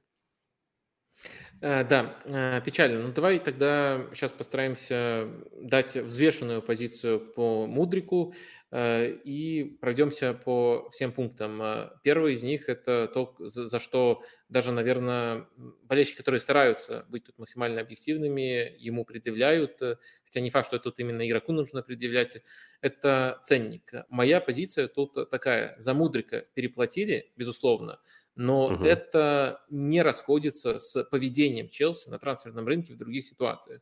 Ну, например, для, для самой большой наглядности я привожу в пример часто Кукурелью. Э, вообще цены на оборонительных игроков э, меньше, при этом если мы возьмем э, вот тот, тот самый показатель, который Челси так любит, амортизацию, сколько стоимость и зарплата обходится в один конкретный год э, у игрока, то Кукурелли получается даже дороже Мудрика. То есть эм, это даже, даже не важно, кто там э, дороже, но это как бы получается э, Кукурелли дороже, но это не важно. Сопоставимые величины. То есть Челси переплачивает практически за всех футболистов, и Мудрик тут просто не исключение. Вот эту сторону ты примерно так же видишь? Да, я, в принципе, ну, со времен Кепа Аризабалаги, собственно, очень спокойно отношусь к суммам за трансфер, да, за футболистов могут отдавать безумные деньги, но это не значит, что они вам должны вот так по щелчку пальцев э, начинать играть э, как э, а, боги футбола и легко э, интегрироваться в систему. Бывают исключения, э, и бывают много исключений, но не всегда процесс адаптации настолько простой. А, там Энцо Фернандес, ну, он как влитой, встал э, в состав и вообще никаких проблем. И вообще я очень рад, потому что в центре поля учился действительно в последнее время было а, много сложностей. А, Мудрик так не смог вписаться. И на то есть ряд э, достаточно объективных причин, о которых в том числе и Грэм Поттер говорил. Говорил о том, что в Украине сезон только начинается, и, по сути, Мудрика выцепили с предсезонки. А, плюс а, поставили его не просто в АПЛ, а в середину Ну, а, формально возобновляется, но, но, но там э, действительно цикл такой, что он возобновлялся в конце февраля. Угу, угу. Ну, то есть он был растренированный в каком-то плане. Он попал в самую сложную лигу с точки зрения интенсивности. Он попал в совсем другой мир, и от него сразу какие-то ожидания ну, неудивительно, что у человека не все может получаться. И неудивительно, что он там может э, из-за этого закапываться и играть, может быть, не так ярко, как мог бы. И не попадать по мячу, когда уже вышел один на один, и просто его гладить вместо того, чтобы как следует пробить. Такое бывает, э, и я к этому абсолютно спокойно отношусь но люди предпочитают вот его оценивать сейчас по восьми матчам. При этом других новичков так не оценивают даже близко. Угу. Да, э, это, это правда. Теперь э, второй пункт, который в его обсуждении, мне кажется, нужно сформулировать, это игровой уровень тоже давай постараюсь э, оттолкнуться от своего мнения, ты, если что, либо опровергнешь, либо дополнишь. А мне кажется, что, конечно, сейчас э, заметно ниже ожиданий э, Мудрик играет. Одна из причин ты вот уже сформулировал, что просто физическая готовность у него другая относительно партнеров была, но объективно это, конечно, нельзя не признавать.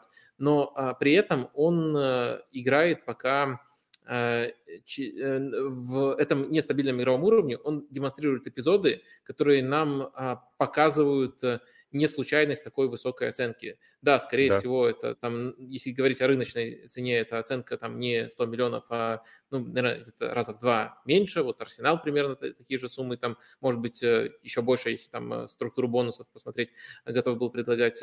Но он показывает эпизоды, которые демонстрируют нам уровень таланта, Э, и нужно просто эти эпизоды перенести на дистанцию. Ну, уже там есть и там просто факт, э, и скорость, которую он развивал, он уже успел развить одну из самых э, высоких, не самую высокую в АПЛ. Как он с мячом в ногах там периодически свяжет трудную контратаку, например, как он периодически один в один действует.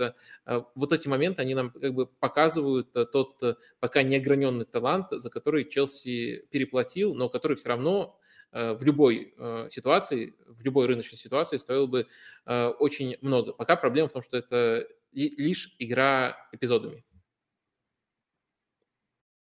Да, я полностью с тобой согласен. И даже вот в момент, когда ты это все говорил, как раз тоже хотел сказать, что он выглядит как неограненный талант, вот прям слово в слово.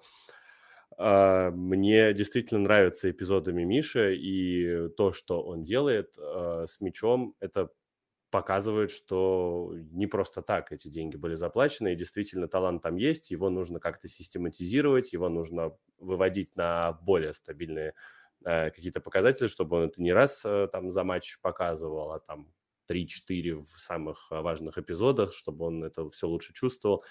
Э, его все еще не так хорошо понимают партнеры, он иногда делает э, безумное количество рывков просто так, хотя его реально игнорируют в некоторых, э, в некоторых эпизодах игры.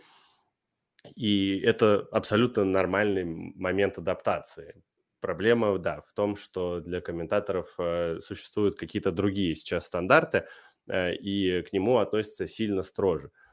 А многие пишут, что да, там нет ничего, что это просто бегунок. Ну нет, я абсолютно вот с этим мнением не согласен. Он в каждом из своих матчей что-то успевал показать э, из э, такого, возможно, даже праймового азара. Э, проблема, да, исключительно в том, что пока что это эпизодическая история, но если она в принципе появляется, это означает, что ее можно развить. Это можно сделать более стабильным. Э, и я думаю, что Мудрика нужно будет оценивать в следующем сезоне. Я не, мне, кстати, вот было бы интересно, мне кажется, что он бы в Арсенал проще вписался, просто потому что там сейчас команда сама на подъеме, и когда ты приходишь в такую команду, ты сам от этого всего заряжаешься. А Челси сейчас кризисная команда, в ней никто не играет э, супер ярко, и э, я вот э, мне предстоит в конце мая выбрать там три лучших игрока Челси. Я, честно говоря, затрудняюсь их выбрать. Да, сейчас, наверное, вот там Энса очень хорошо Э, себя показывает. Но вот по всему сезону очень сложно. И ничего удивительного, что еще один э, новичок, э, который пришел в кризисную команду, не стал сразу же тащить. В этом нет абсолютно никаких откровений. И на другой стороне весов у нас есть Нони Мудойки, которого я смотрю, и вот его я, честно, пока не понимаю. У него есть э, дриблинг, он может э, парочку раз там кого-то обвести, но мне кажется, что он намного медленнее, намного стандартнее подходит э, к этим вопросам. Он вообще действительно мне сильно напоминает Робина, потому что он гораздо техничнее, чем Робин, но суть его такая же. Идти на правом фланге, ворваться в штрафную и пробить с левой. Э, и он настолько часто это там провернул в одном матче, два или три раза у него это получилось, что потом он больше этого не сделал ни разу. Его каждый раз съедали. И вот э, на фоне того, что у Мудрика есть яркие вспышки, есть стабильно просто неплохой Мадуэки. Э, получается, что даже, да, видишь, мы не только Мудрика успели я, обсудить, а еще и... Я, я думаю, вот комментаторы, вот э, те самые, тот самый тип комментаторов, из э, всего этого выцепит только то, что ты сравнил Мудрика с Азаром, и что ты не понимаешь Робина. Даже ты не говорил так, но они вот так это в итоге преподнесут. Ну, окей. Мне кажется, на всякий случай это такая такой мотивационный втык, что надо все-таки не выдергивать из контекста, надо слушать полностью. А в целом, да, я с тобой согласен. По поводу Арсенала, раз ты затронул, это тоже, наверное, интересная тема. А, там еще, помимо прочего, есть не просто там вот атмосфера и все такое, но еще постоянная схема.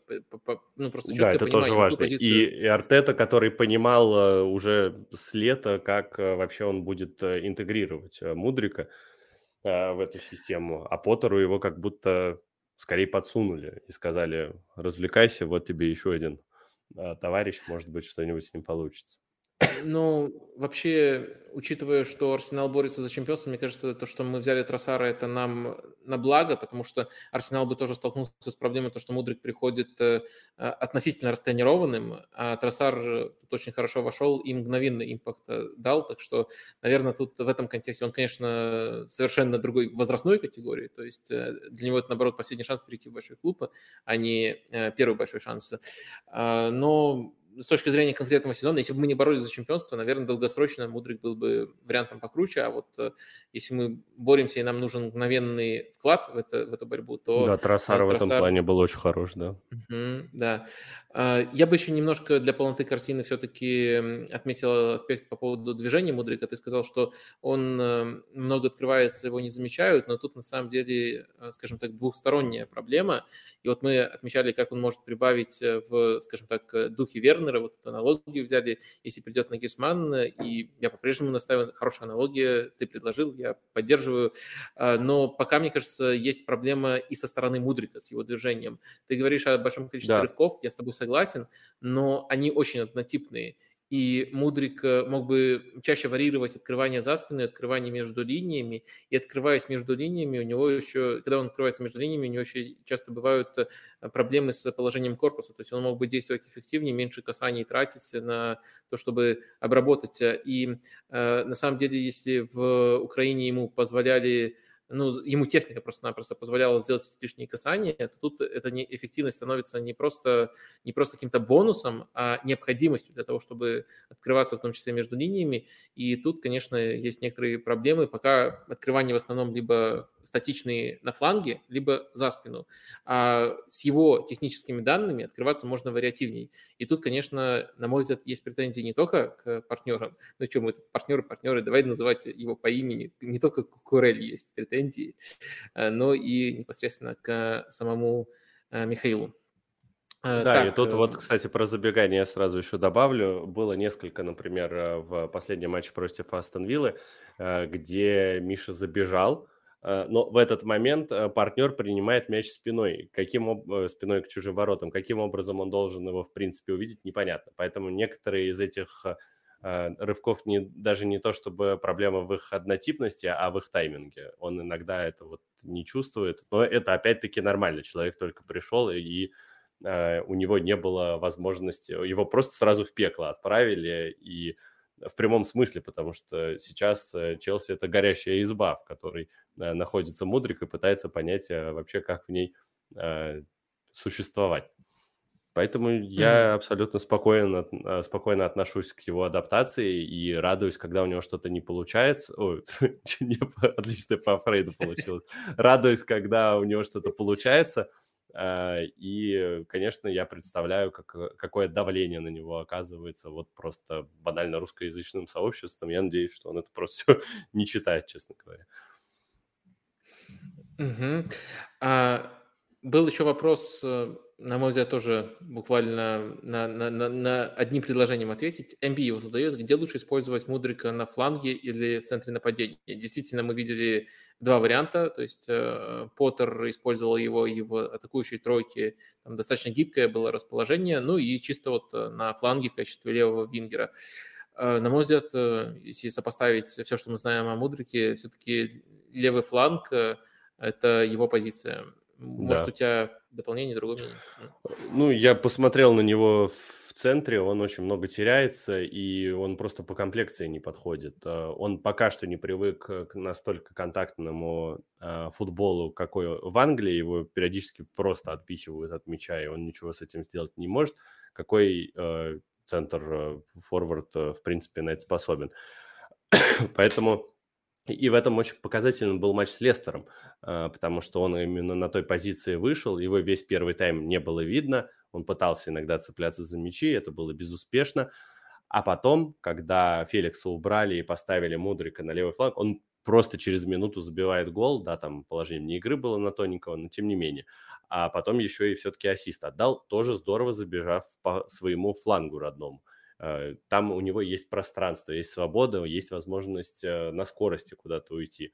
А когда ты в центре играешь, это не про скорость, это в первую очередь про борьбу, про то, чтобы как-то там развернуться или наоборот скинуть партнеру и сразу открыться. Это немножко другой э, по стилистике футбол, именно когда ты играешь нападающего. И учитывая скорость Миши, учитывая то, как он может пользоваться пространством, мне кажется просто преступлением использовать его на центр-форварде. Угу. Ну и дальше последний вопрос из э, прилетевших от Виктора в чате Ютуба. Конечно, это вопрос из категории тех, которые открывают портал Латта, но все-таки, наверное, игнорировать его было бы еще, некраси... еще более некрасиво, учитывая, что мы подробно эту тему обсуждаем вопрос так формулируется. Может быть, Мудрик – это все-таки политический трансфер, раз руководитель из США?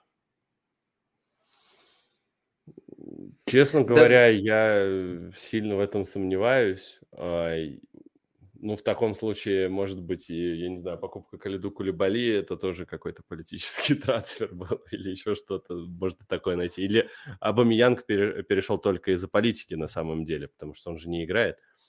Э, нет, мне кажется, это совершенно не связано. Мудрик – это один из э, главных э, талантов Восточной Европы прямо сейчас. У Челси не было никаких проблем с тем, чтобы подписать летом Захаряна в плане политической ситуации. У них были проблемы исключительно, которые создали там банки, санкции и прочее. То есть Боули лично готов был подписать российского игрока, и с этим проблем не было я э, всегда напоминаю о том, что Алсу Абдулина продолжает э, э, играть в Челси, и с тех пор, как началась вся эта история, а, к ней подходили тренеры и оказывали ей всяческую поддержку и пытались ее хоть как-то от этого всего отвлечь. То есть там нет того, о чем многие пытаются думать, что там есть какие-то, я не знаю, иллюминаты еще, давайте про них поговорим. Все нормально на самом деле э, в плане отношений внутри клуба, и никто не смотрит на национальность как э, на э, первопричину того или иного перехода.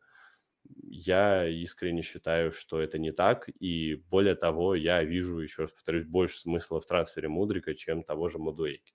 Но мы же не говорим никогда, что ну, не Мудуэки – это политический трансфер. Возвращение англичанина домой в английский футбол, а то, что он там засиделся в Нидерландах. Make Britain great again. Great again, да. Ладно. А, а, смотри, мне кажется, а, то, что такие мысли у людей, особенно которые э, вращаются в определенной среде, возникают, это не так страшно. Намного страшнее то, что у у этих, э, э, у этого направления нет как бы предела, нет как бы точки, в которой сам человек признает несостоятельность этой гипотезы. Рассматривать это как гипотезу, как мне кажется, можно, но важно понимать, э, какие условия должны выполняться, чтобы мы считали эту гипотезу валидной. Первое условие – это то, что трансфер таким образом, э, этот трансфер, если он действительно политический, ну, мы же не можем любой трансфер, как ты сказал, обозвать политическим. Этот трансфер, если он политический, он должен, эм, он должен выбиваться из общей колеи поведения Челси на рынке. Но я вот, например, там приводил сравнение с тем, сколько э, Кукурелли, там ни минуты не сыгравший в Лиге Чемпионов, э, оборонительный игрок, э, обходится Челси. Э, и посмотреть практически любой трансфер у Челси там выше рынка, и это просто стандартное поведение Челси на рынке, и мы про другие трансферы таким образом не говорим. Э, так что это, наверное, первый момент и основополагающий. Второй момент, допустим, мы вот рассматриваем эту гипотезу по-прежнему еще верим в нее, что это политический трансфер. Если это политический трансфер, то логично как-то эти политические преимущества эксплуатировать.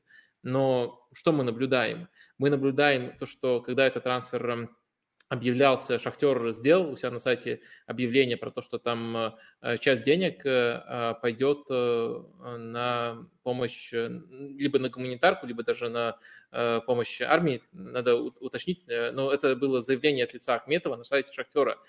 Челси да. вообще об этом не сообщает. Но если, если ты делаешь политический трансфер, ты должен это как бы, ну, пиарить, то, что вот посмотрите, мы это сделали, вот мы такие там, мы, мы помогаем тут. Но этого не происходит. И возникает вопрос, э, не разваливается ли ваша теория заговора. А второй э, показательный момент. Э, в, например, эм, Арсенал в годовщину вторжения – сделал а, в уикенд, который был привязан к годовщине вторжения, там, по-моему, 25-го начались те матчи, а, сделал Зинченко капитаном. Такой символический, красивый жест. Э, никто не говорит, что трансфер Зинченко политический, наверное, потому что Зинченко просто всем этим эм, людям заткнул рты, э, но там этот символический жест, по крайней мере, был у Арсенала, у другого клуба. Э, Челси в этот уикенд что сделал? Мудрика не выпустил в стартовом составе, хотя если это политический трансфер, то же важнее футбола. Надо выпускать в стартовом составе, тоже делать капитаном, но такого не происходит. Поэтому, мне кажется, важно, чтобы вы задавались вопросом, вот поставили себе точку, поставили, во-первых, себе какие-то ограничения, то есть э, как должен себя вести Челси в будущем, а, если это политический трансфер. И когда это не происходит, вы должны задаться вопросом, а почему этого не происходит? Может быть, это в таком случае не политический трансфер, может быть, это действительно трансфер, в котором переплатили, но Челси за всех переплачивает, может быть, это большая трансферная ошибка, но Челси сейчас допускает много трансферных ошибок, а может быть, это на, на долгосрочной перспективе вообще никакой ошибкой э, не окажется. Вот мне кажется, важно, чтобы если вы уже пошли путем теории заговора, вы хотя бы ставили себе ограничения, а не каждый, а не каждый следующий, э, не каждый следующий контраргумент использовали как там новый слой э, теории заговора, там, например, рассказывали, что вот мы с тобой тут рептилоиды, поэтому оправдываем Боули, ну, известного. Это, из, это известный факт, акул... то, что мы рептилоиды. Да, Столько да, да, невозможно рептилоиды. работать, если ты человек просто. Да, мы рептилоиды а, оправдываем известную акулу благотворительности, ну, Боули, это же ну, американские финансисты, это же, да. это же главные благодетели э, мира, которые стремятся просто помочь э, абсолютно всем нуждающимся, и Боули тоже в их числе. А, Конечно. Разобрались, разобрались, взбодрились перед э, финишной прямой. А, слушай, э, смотри, э, вопросы по Челси мы взяли, мы закончили этот блок, и в конце, тут всегда такое предложение действует, гость может либо остаться еще потрендеть со мной на э, другие темы, их тут не очень много осталось, но парочка есть. Одна из них, кстати, первые впечатления от Тухеля в Баварии, э, либо может просто э, пойти отдыхать. Вот так вот. И, и так огромное внимание уделил, много времени уделил. Спасибо огромное. Да, тебе э, большое спасибо. Я не смотрел, к сожалению, Тухеля в Баварии пока что, и вообще у меня вызывает триггер эта тема, поэтому я, я посмею удалиться. Вот, ну и в принципе у меня в а, последнее а, время может, только Челси Просто на прощание сказать, почему, почему триггер эта тема? Ты сейчас э, э, вот на уровне просто ощущений удачи, либо наоборот неудачи желаешь? А, ну это я, я могу тебе, да, легко объяснить. А, ну, на мой взгляд, э, увольнение Тухеля хоть и было абсурдным, но все-таки не без э, причин это произошло. А, но проблема в том, что фан-база Челси после этого разделилась на до и после, на тех людей, которые искренне любят Тухеля и сейчас постоянно пишут о том, а вот Бавария ведет там 4-0 у Баруси Дортмунд, причем все кидают скрин, э, что Бавария выиграла 4-0, и почему-то никто не досмотрел матч до конца как будто, э, и что он закончился 4-2. Вот, я достаточно позитивно все равно отношусь к Тухелю. Конечно, его управление в Челси связано с а, трофеями, с неожиданной Лигой чемпионов, что было приятно вдвойне. А, но учитывая то, насколько его сейчас а, возводят в абсолют, болельщики Челси, меня эта вот э, тема немножко начинает бесить, просто потому что я не считаю, что он идеальный тренер, далеко не идеальный. И Челси начал сезон достаточно плохо. А, там была это очень унылая победа над Эвертоном а, благодаря пенальти. А, были эти поражения Лицу, Саутгемптону, Загребу. И было видно, что команда в кризисе. И Поттер пришел уже в существующий кризис и не помог ему не, раз, не расплодиться, скажем так. А Боули, по сути, сделал потрясающую, оказал потрясающую услугу Тухелю – он убрал его до того момента, как начались разговоры о том, что тренера нужно убирать. А, даже у Лэмпорда они уже начались, э, и все равно это там разделило людей очень сильно. Но с Тухелем, Тухеля убрали после того, как он провел э, сезон, заняв третье место в АПЛ, дойдя до финала внутренних кубков, э, с, с, классной, э, с классным триллером в четвертьфинале Лиги чемпионов, с клубным чемпионатом мира – и его вот тут берут и неожиданно увольняют. И, естественно, он для многих так и остался жертвой, хотя, на мой взгляд, все не так просто, и есть э, причины, по которым Тухеля убрали. И я, честно говоря, считаю, что Челси бы попал в тот же кризис и при Томасе, и он, наверное, бы с ним справился лучше, но сейчас бы кричали ровно так же Тухель аут очень многие люди, которые сейчас говорят, вот бы Тухеля вернуть, и многие из них вообще переметнулись и теперь болеют за Баварию ну, вы болеете за клуб или вы болеете за тренера, это как бы тоже разные вещи. Никого за это ни в коем случае не осуждаю, но из-за того, что вот этот а, фандом а, случился, и он достаточно активный постоянно, а, это вот немного утомило за последнее время. Но это не страшно, страшнее, когда переметнулись в Аль-Наср. это, это ужасно, конечно, да, Аль-Наср. Смотреть матчи хрен пойми когда еще эти. Ужас. Ужас. Я не уверен, что они смотрят. Эм, ну что, огромное спасибо. В таком случае тут э, очень простой механизм. Ты можешь вот из программы, в которой мы записываемся, выйти, а я в таком угу. случае продолжу один. Я думаю, Егор, который помогает с трансляцией, там сделает так, чтобы меня на весь экран эм, показывала. Ну, а с тобой я прощаюсь. Еще раз Э, благодарю э, и напоминаю, что можно подписаться на тебя в самых разных местах. Телеграм-канал, YouTube-канал, все указано в описании. Так, э, кажется, кажется, все. Кажется, я теперь один. Несколько тем у меня есть, которые рождены вашими вопросами. Первая из них – это Бавария и Тухель, первые впечатления, как, как, как я уже анонсировал. А, что тут я хотел бы отметить? А, ну, мне кажется, что Тухель сделал в Баварии то, что делает на самом деле в любом клубе, в который приходит, у Тухель есть э, общая система, которая, общая система ценностей, которая достаточно близка к тому же э, Гвардиоле. Они очень много об этом, э, об этом говорили еще, когда они вместе работали в Бундеслиге, там даже в немецких пабах встречались для того, чтобы поговорить о футболе. При этом эту систему позиционного футбола он в разных схемах по-разному, в зависимости от подбора игроков, воплощает. И вот как он в Челси придумал, когда летел там э, а, по пути, э, летел на самолете из Парижа в Лондон э, схему, которая оптимальна будет для данного, для данного состава, таким же образом, с точки зрения мышления, он начал в Баварии. Но в Баварии как раз-таки не нужно было ничего придумывать, нужно было просто откатить эту команду к тому, что вот я, например, в разборе этого матча назвал заводскими настройками. То есть это схема 4-2-3-1, которая достаточно давно ассоциируется с Баварией, которая максимально удобна этому поколению игроков, в которой есть несколько постоянных сохраняющихся фишек. Одна из этих фишек – это центр поля Горецко, Кимих, Мюллер, очень сыгранный. Все оказались на своих любимых позициях в этом матче. А, и другая такая фишка – это такие разные фланги. На одном более активные, подключающиеся в атаку, а, но не всегда вдоль фланга, иногда через полуфланг Альфонсо Дэвис, на другом более сдержанный Бенджамин Павар.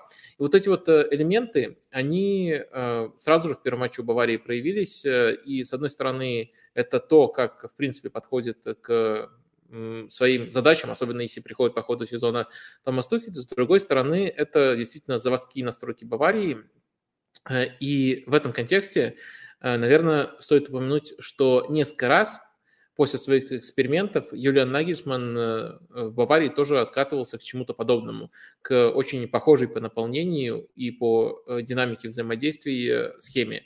То есть иногда это, этот толчок к такому откату может исходить даже, например, от э, непосредственно э, футболистов. Это я к тому, что большая часть того, что мы увидели против Дортмунда, это не какое-то волшебное преображение, это то, что могло бы вполне случиться и при Нагисмане. Это то, что было вероятно в такой трудный момент сезона, и это то, что уже несколько раз даже по ходу этого сезона после порции экспериментов э, случалось. Это важно держать в уме, но в то же время нельзя не отметить, что некоторые детали, это вот прямо уже авторские приемы Томаса Тухеля. Одна из таких деталей – это угловой, с которого был забит второй гол. Если вы присмотритесь, то это вот э, прям классическое расположение Тухеля, где четыре игрока на границе штрафной располагаются и дальше разбегаются немножко по-разному, в зависимости от того, э, какую систему опеки использует соперник. Дортмунд использовал э, персональную, поэтому они разбежались по такой траектории, чтобы создать, по сути, препятствие оппоненту, который играл против Делихта. Ну и, следовательно, там Мюллер в итоге с эм, этой скидки, которую сделал Делихт, э, забил. Вот это вот э, то, что мы видели очень часто в Челси у Томаса Тухеля, прямо очень частый прием. Даже странно, что Дортмунд был к нему не готов. Но это уже прием, который успел. Э, это абсолютно нормально, что не какие-то кардинальные вещи наигрывает Томас Тухель, а вот такие мелочи, как стандарты. И это помогло напрямую, помогло увеличить преимущество против Дортмунда. И мне кажется, Бавария провела очень уверенный матч, и в нем вот сочетались такие вещи персонально от Тухеля, мелкие детали, и базис, который просто является заводскими настройками этой Баварии. Томас Тухель сделал достаточно очевидную штуку, откатил Баварию к этим настройкам. При этом нужно держать в уме, что победа далась очень легкой, э, очень э, малой кровью Баварии. Э, я тут подразумеваю то, что Дортмунд очень много невынужденных ошибок совершил. Из первых трех голов, которые, по сути, пустили матч по определенному сценарию и позволили Баварии дальше на пространстве создавать сколько угодно моментов. Два были забиты в результате вопиющих ошибок э, Грегора Кобеля. Вратаря, который в этом сезоне проводит э, очень впечатляющую кампанию, но он был, он не играл до паузы на, на сборной, потому что был травмирован, и вот сейчас в первом матче нужно было Терзичу принимать решение выпускать э, вратаря, который еще не набрал форму после травмы, либо выходить с Алексом Майером, вторым вратарем, и вот он доверился Кобелю, эта ставка не сыграла, это повлияло очень сильно на матч. Дальше Бавария, козыри, которые у нее появилось, появились, очень здорово разыграла, но все-таки э, такой рисунок, э, который сформировался после этих ошибок, он исходил в первую очередь из слабости Дортмунда. Ну вот примерно такие впечатления, вопросы были тут не самые конкретные, э, вопросы в первую очередь тут эм, касались просто Э, того, чтобы касались просто впечатления от Баварии, просили бы поделиться впечатлениями, вот общее впечатление такие. Если что-то более конкретное будет а, в чатике, то я могу дополнительно ответить, а, а пока перейду к следующим темам, еще буквально две небольших мы разберем с вами. Сегодня все-таки очень много вопросов, очень много времени потратили на Челси. Я думаю, оно того стоило. Действительно, главная тема сегодня выбрала себя сама, по-другому и не скажешь. В чатике я вижу только очень смешное замечание. Лев его пишет. Да все же на поверхности. Челси столько перепра... переплачивал за всех игроков, чтобы никто не мог догадаться, что Мудрик – это финансовая помощь Украине. Э, не, не, ой, ой, очень качественный троллинг, но вопросиков пока не прилетало. Эм, хотите чуть подробнее ознакомиться с впечатлениями, почитайте просто разбор на sports.ru, э, он там выходил. Я понимаю, что в эти выходные я был особенно активен. У меня вышло 4 текста. Я не знаю, как, как я еще держусь на ногах. Я практически не спал. Э, вот сейчас после этого стрима пойду и испытаю это наслаждение. Ну, можете почитать, если нужны вам более подробные впечатления от Баварии Тухеля, но самое, самое главное – это вот этот, этот самый откат к заводским настройкам. А мы двигаемся дальше. Вторая такая тема, которая, наверное, зацепила вас своей неординарностью, тоже вот по вашим запросам, о чем вы чаще всего спрашивали, это прокомментировать э, Эрика Гарсию в опорной зоне у Барселоны.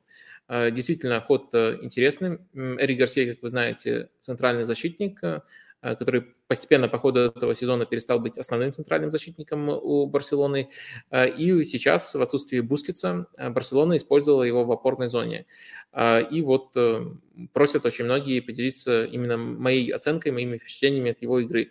Тут я выделил бы два момента. Первый момент, по сути, на позиции Бускетса Эрик Гарсия играл только, когда Барселона строила свою игру без мяча. То есть в основном, когда она прессинговала, поскольку мячом Барселоны владела много, а в позиционной обороне времени проводил не очень много, но вот при прессинге действительно функции были похожи на функции Бускетса.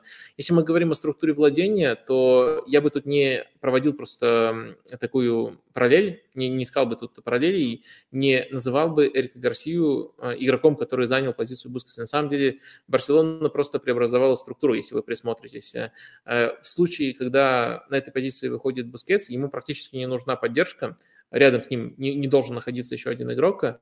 Очень часто мы наблюдаем ситуацию, когда он один разыгрывает, один продвигает мяч, но у Барселоны в этом матче часто возникала ситуация, когда она вот разыгрывает мяч со схемой, со структурой 3-2-5. В случае Бускетса э, это может быть 3-1, ну и дальше там его партнер, допустим, Фрэнки де Йонг, э, либо иногда располагается рядом с ним, либо располагается намного выше и эпизодов, когда он располагается выше, намного было больше, чем э, в матче против Эльчи.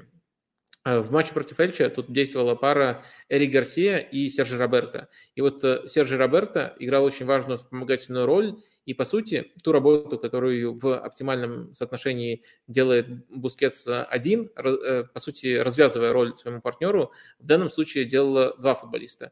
И, на мой взгляд, если мы возьмем именно трактовку, как нужно открываться, как нужно выводить команду в атаку, трактовку эпизодов, как открываться, выводить команду в атаку, то именно Сержи Роберто был ключевым э, элементом вот э, в, для, для того, чтобы э, совокупными усилиями компенсировать замену, компенсировать отсутствие Бускетса.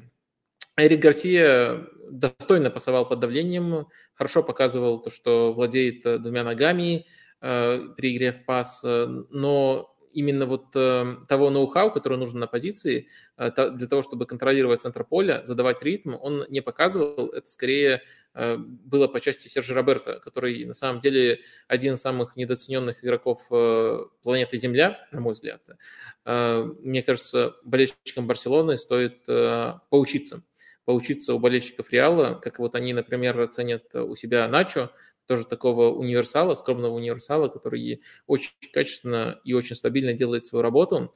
А, Сержи Роберто э, другого типажа универсал, но он тоже всегда очень качественно делает свою работу и очень тонко понимает э, тренерские задания. И в данном случае, мне кажется, именно он, а не Ри Гарсия, был ключевым элементом э, для выполнения этих задач. В этом сезоне Серджи Роберто очень-очень разные задачи может выполнить. Ну, если вообще вот этого вот недооцененного героя, невоспитанного героя образ дорисовывать, то еще, конечно, можете погуглить, э, какой у него контракт, какой у него скромный контракт по, просто по меркам Барселоны, практически как у, как у игрока э, второй эм, команды. Я считаю, что его очень часто незаслуженно критикуют, э, критикуют из эм, предпочтения не полезности, а яркости, потому что практически всегда Роберто очень полезный, не всегда очень яркий, люди не всегда способны это рассмотреть, но и в этом матче, мне кажется, он заслужил самых явных комплиментов. Гарсия достойно. Ну, во-первых, тут самый важный момент э, – работу, по, которую Бускис на себя берет, делали вдвоем.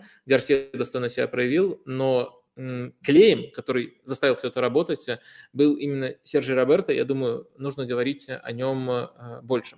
Вот так получилось, что в оценку Гарсии неизбежно пришлось включить еще одного игрока, просто потому что тут все было э, труднее, чем вот этот вот размен – нет Бускетса, и вот в конкретном матче его подменяет другой, э, другой футболист. И еще, э, наверное, глобальных тем больше разбирать не будем. Можно теоретически поговорить э, еще о матче Ливерпуль-Манчестер Сити. Манчестер Сити меня очень сильно впечатлил, но я думаю, что это слишком долгий разговор.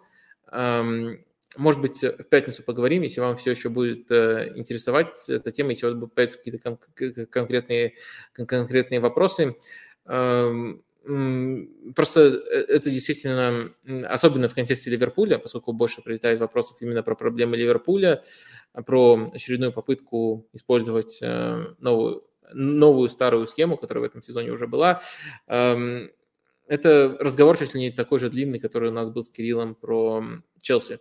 Поэтому, наверное, на конце стрима, да еще когда я вот в таком состоянии, уже немножко утомленный, уж простите, наверное, мы его начинать э, не будем, но если будут конкретные вопросы, э, например, в комментариях под этим стримом, если вот будет у вас что спросить про этот матч, э, в пятницу, может быть, обсудим.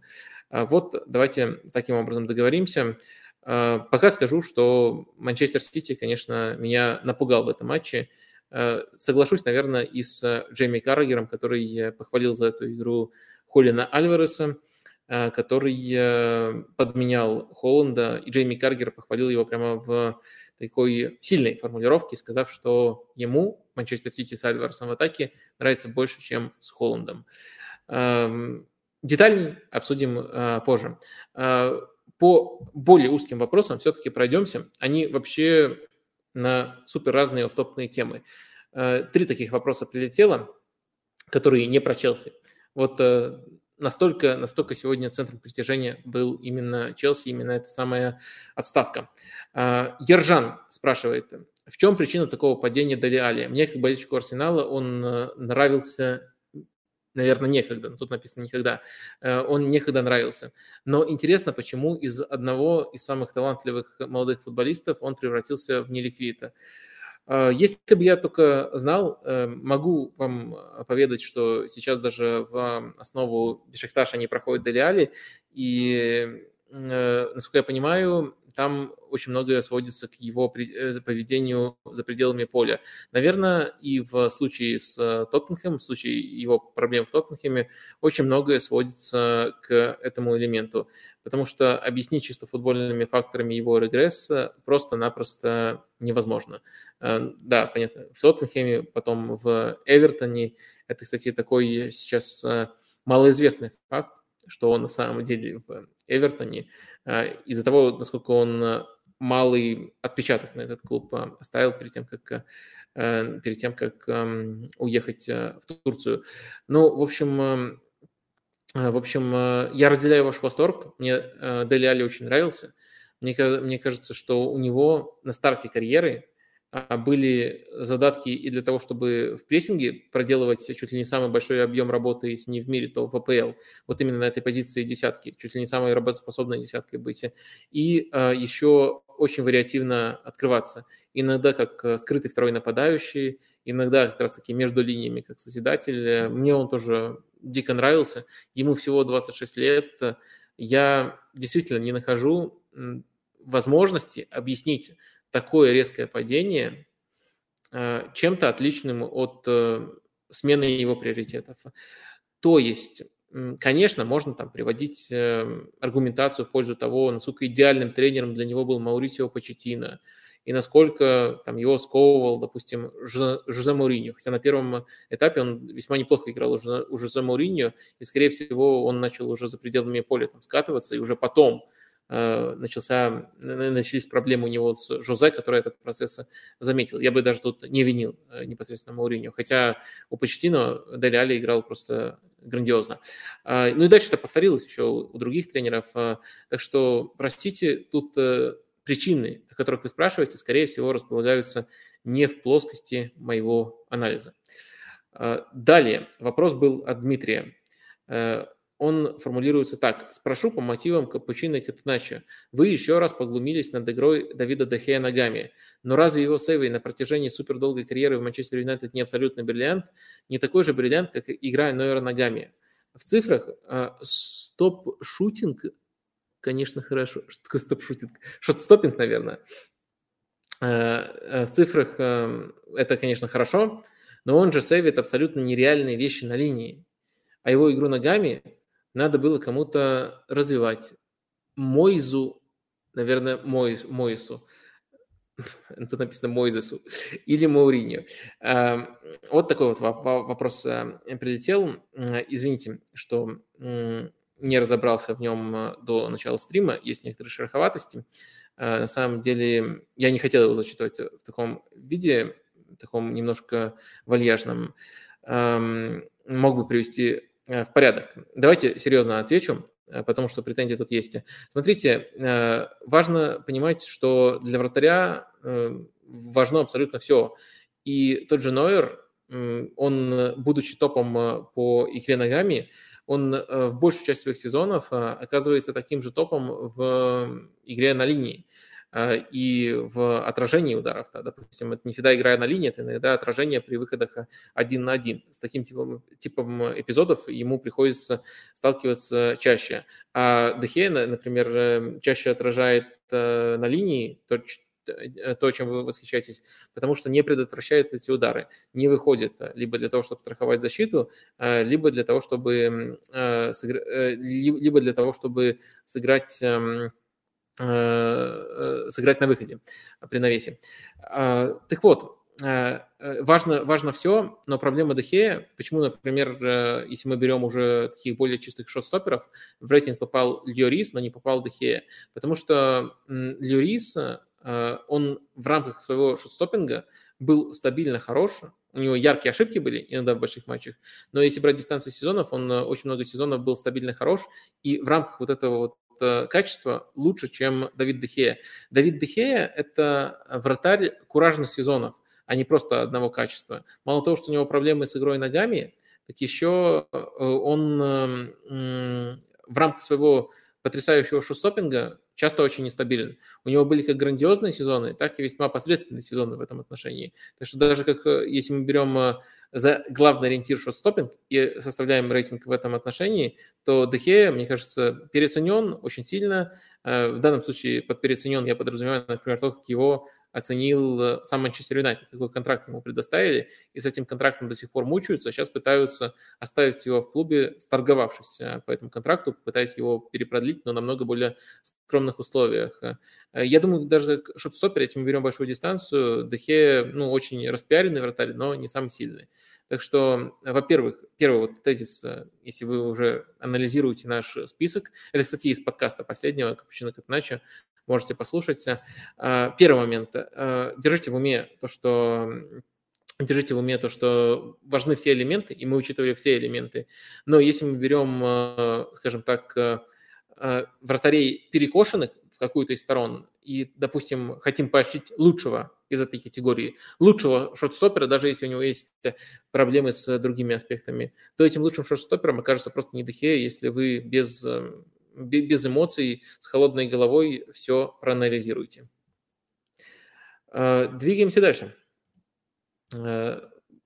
Последний вопрос из офтопных, которые прилетели до стрима.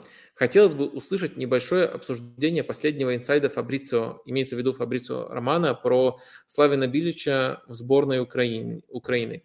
Это очень интересный инсайт, который меня шокировал. Мне очень симпатично нынешнее поколение сборной Украины. На последнем стриме в пятницу я примерно рассказывал, как бы мне хотелось бы, чтобы этих футболистов расположили, и как бы мне хотелось бы, чтобы их потенциал реализовали. А сможет ли сделать это Славен Билич? Ну, тут я вижу явные плюсы, явные минусы. Явный плюс – это, конечно, то, что для сборной Украины это прямо очень авторитетный тренер, это э, тренер, э, который имеет э, опыт успешной работы, именно который касается менеджмента, построения отношений на уровне сборных. Он достаточно долго работал с яркой сборной Хорватии. Минус, как мне кажется, в том, что Билич – это тренер все-таки очень простых установок. Тренер, который дает много свободы игрокам и не очень поощрять структуру. Но мне кажется, что вот именно для этого поколения игроков сборной Украины структурный футбол подходит э, больше. У них прямо очень хорошо сбалансированный состав, э, и центр поля можно выстроить под структурный футбол, э, и на флангах тоже есть э, Мудрик и Цыганков. Мне кажется, им скорее подошел бы тренер, который большую ставку делает именно на структурный футбол, а не на импровизацию. Я думаю, что в этом отношении Билич не очень подойдет. Но с другой стороны, мне кажется, что он может быть во-первых, имеет тот самый опыт, о котором я упомянул, а еще, я думаю, недооцененная фишка, если он возглавит сборную Украины, это то, как он сможет э, достучаться до сердец этих футболистов, а, потому что он, э, он э, тоже я не хочу прямо зеркально сравнить ситуации, но можете просто почитать некоторые его интервью, которые, в которых он описывает свое отношение к балканским войнам и что ему, ему как хорвату пришлось пережить. Э, мне кажется, он, э, у него очень высокий уровень эмпатии сейчас к тому, что происходит э, с украинскими футболистами. Он их понимает и может это использовать как дополнительное топливо для мотивации. Не знаю, рассматривают ли, рассматривая его кандидатуру дополнительно этот ракурс, но я думаю, тут есть, есть очень четкое, очень точное попадание. По-моему, даже после начала войны он давал интервью The Guardian, где, в частности, проводил такие аналогии. А, было бы еще в этом контексте за ним интересно последить. Но если мы берем чисто тактику, то, наверное, все-таки немножко другого типажа я предпочел бы тренера. Ну вот, например, э, недавно тоже был дикий слух а, Пауло Фонсека – я думаю, что он бы именно по принципам лучше подошел бы этому поколению украинских футболистов. Но, наверное, еще нужно держать в уме, что на уровне сборных э, слишком трудные идеи иногда идут только во вред. Может быть, э, некоторое упрощение, которое даст эм, которое даст э, как раз-таки эм, некоторое упрощение, которое может дать Билич, в данном случае это окажется только плюсом для сборной Украины. Так что, может быть, все его качества в итоге окажутся положительными, но если так вот э, стартово анализировать этот слух, я вижу и плюсы, и минусы. А, с вопросами, которые я отобрал до начала стрима, все. Теперь я последний раз заглядываю в чатик и смотрю, что вы там написали, что вы еще у меня спросили. Э, Вадим Тюрин спрашивает, будет ли Тухель придумывать э, что-то новое. Я думаю, до конца сезона не будет. Я думаю, до конца сезона он э, будет использовать там вот некоторые мелкие детали. Например, я в своем разборе описывал схему прессинга необычную, но базисом будет одна и та же схема, и он будет опираться вот именно на этот вариант до конца сезона. Так что в следующем сезоне, думаю, может больше экспериментировать. Э, пока, э, думаю, будет ехать на том, что хорошо работает, на том, что, к чему он уже откатился.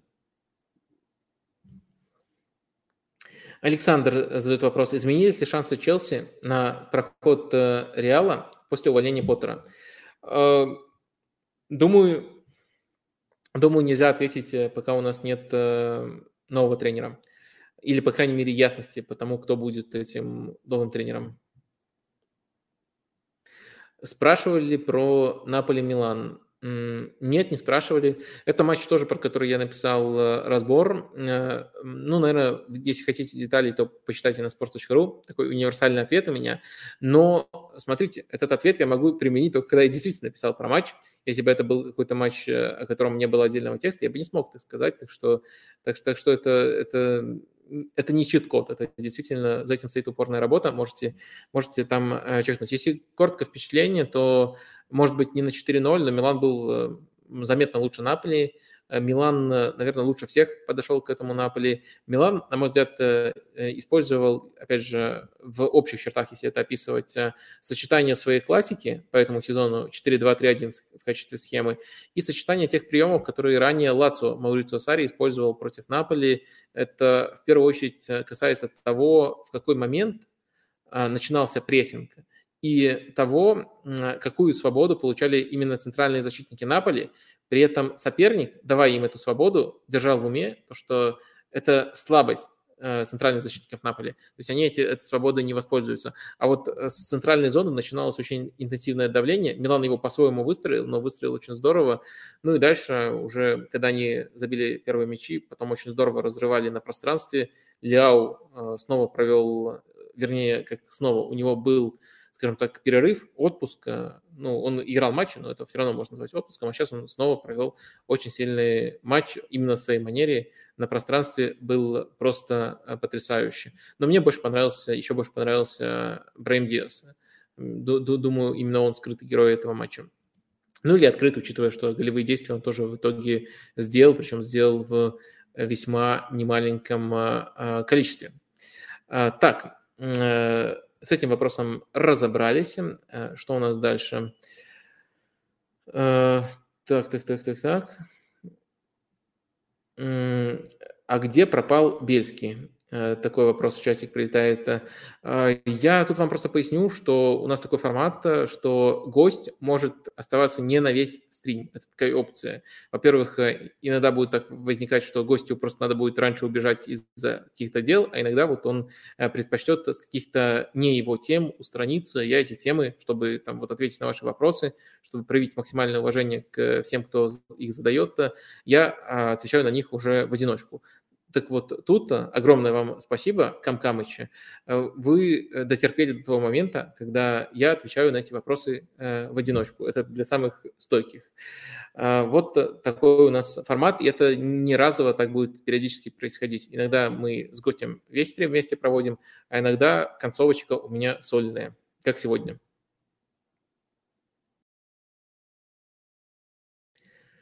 Так, так, так, э, про Милан Наполи еще один вопрос прилетел. Ну, я уже просто проговорил, и вопрос, по сути, такой же. Что скажете по матчу? Непопулярное мнение про Мудрика, но есть ощущение, что он добавляет от игры к игре.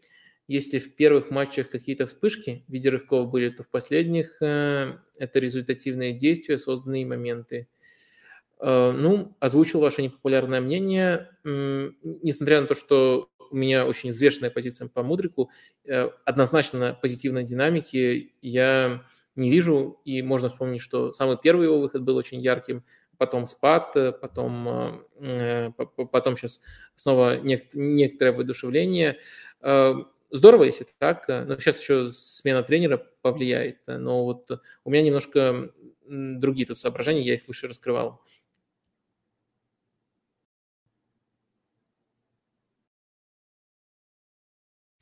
Артур э, указывает на то, что Пеп придумал эту фишку с центральным защитником в опорной. И Стоунс, в отличие от Гарси, делал это против Ливерпуля. Э, я с вами соглашусь. Э, на самом деле эту фишку, может быть, придумал Пеп, но придумал еще раньше, не только со Стоунзом. Но Стоунс действительно сейчас играет роль, по сути, ложного фулбека, который стартует как в схеме как правый защитник, а при владении идет в опорную зону, ну и исполняет там вот ту самую роль, которую, которую я описал. В случае с Гарсией это немножко иначе, потому что он без мяча играет опорника, ну и с мячом тоже вместе с Роберто оказывается в опорной зоне. И, кстати, если уже проводить аналогию до конца, то можно действительно сказать, что именно в стадии владения эта пара, э, то есть э, Эрик Гарсия и Серджи Роберто, похожа на пару Манчестер Сити, где, следовательно, центр поля контролируют э, Стоунс и Родри. Но в этой конфигурации вот более важную контролирующую роль играет именно Родри и именно Серджи Роберто. Это если кто-то только что подключился, это мы раньше обсуждали тут буквально несколько минут назад Элька Гарсию и его роль в матче против Эльчи такая интересная тема, поскольку у него роль очень нестандартная была. И это продолжение этого разговора. Э, есть еще вопросы или можем заканчивать? А можете разобрать слух про трансфер Ананны в Челси? Уже месяц ходит, э, среди, среди английских инсайдеров. А, а, Анана, мне кажется, проводит очень позитивный сезон. Э, дело в том, что на каком-то этапе после своей дисквалификации он, э, казалось бы, потерялся. Казалось, что он может вообще не вернуться на прежний уровень, и в Интере он сезон начал тоже в качестве дублера Хандановича, но по ходу сезона он вытеснил его, показывает, э, понятное дело, и свои качества там в игре ногами, они, в них никогда не было сомнений, но еще вернулся на вполне компетентный уровень отражения ударов. То есть это э, достаточно хороший вратарь, который, который заткнул рты сомневающимся, потому что в Аяксе, когда он проигрывал конкуренцию, допустим, по Свейру, уже вернувшись после дисквалификации, э, сомневающихся хватало. Хотя там можно было, с другой стороны, указывать на то, что он уже находится мысленно в другом клубе и не очень мотивирован. Этот сезон вопросы снял. Э, Анана все еще тот, тот самый Анана, который, которым все восхищались, когда я доходил до полуфинала Лиги Чемпионов. Э, классно современный вратарь, который и на ленточке тоже может э, достойно играть. Что касается его возможного перехода в Челси, мне все-таки он не кажется апгрейдом, принципиальным апгрейдом относительно тех, кто уже есть. Как очень здорово заметил Кирилл, хотя бы от одного вратаря еще нужно сначала избавиться, а дальше уже в зависимости, в зависимости от того, кто будет этим вратарем, корректировать свои действия по другим опциям. А другим, другой опцией может быть как э, приглашение вратаря, который является явным апгрейдом, так и наигрывание вратаря, который, э, э, который останется в клубе. Вот как-то так. Явным апгрейдом я Анану не вижу, при этом он примерно такого же возраста, как Кепа. Нельзя сказать, что он может кардинальным образом прибавить, вырасти. Но, конечно, если он перейдет, хуже он команду не сделает. Э, Ермек пишет, Лукомский, остановись. Э, да, я уже собираюсь, буквально тут э, последний вопрос рассмотрим. Вадим, аналитические порталы выше оценивают нападающих, которые понят моменты или незаметных на поле. Плохо понял ваш момент, э, эм, плохо понял ваш э, вопрос. Э, насколько я понимаю, речь про нападающих, которые порят моменты, либо те, которые ничего не делают, которые не получают моментов. Я думаю, выше оценивают тех, кто хотя бы наносит удары, если уже сравнивать. Но я очень скептически вообще отношусь к любым попыткам оценить перформанс игрока одной, одним баллом. Э, всегда все сложнее, и мне не нравится ни HuScore, ни другие, там, ни SofaScore, ни другие платформы, которые пытаются предоставлять эту услугу. Так что, отвечая на ваш вопрос, ну, я думаю, те, кто наносит больше ударов, те, кто э, удар все-таки в любом случае там считается как позитивное действие, так или иначе, э, чем тех, которые незаметны на поле, вот если прямо на ваш вопрос отвечать. Но если незаметный на поле забьет гол, то это сильно завысит его балл. Ну, короче, кое-как ответил на ваш вопрос, но я не поклонник в целом пути оценивания футболистов таким образом. Ну все, на этом точно давайте заканчивать. Плодотворно сегодня с вами поговорили. Сначала с Кириллом, который, которому огромное спасибо, что столько времени нам уделил, потом немножко сольно. Сегодня, за все это время, я прямо сдерживал себя и ни разу не напомнил вам о том, что надо ставить лайки. В самом начале стрима только сказал один раз – И вот сейчас для самых стойких, напоминаю второй раз, за любую активность я благодарен. На этом прощаемся. Увидимся в пятницу. Пока-пока.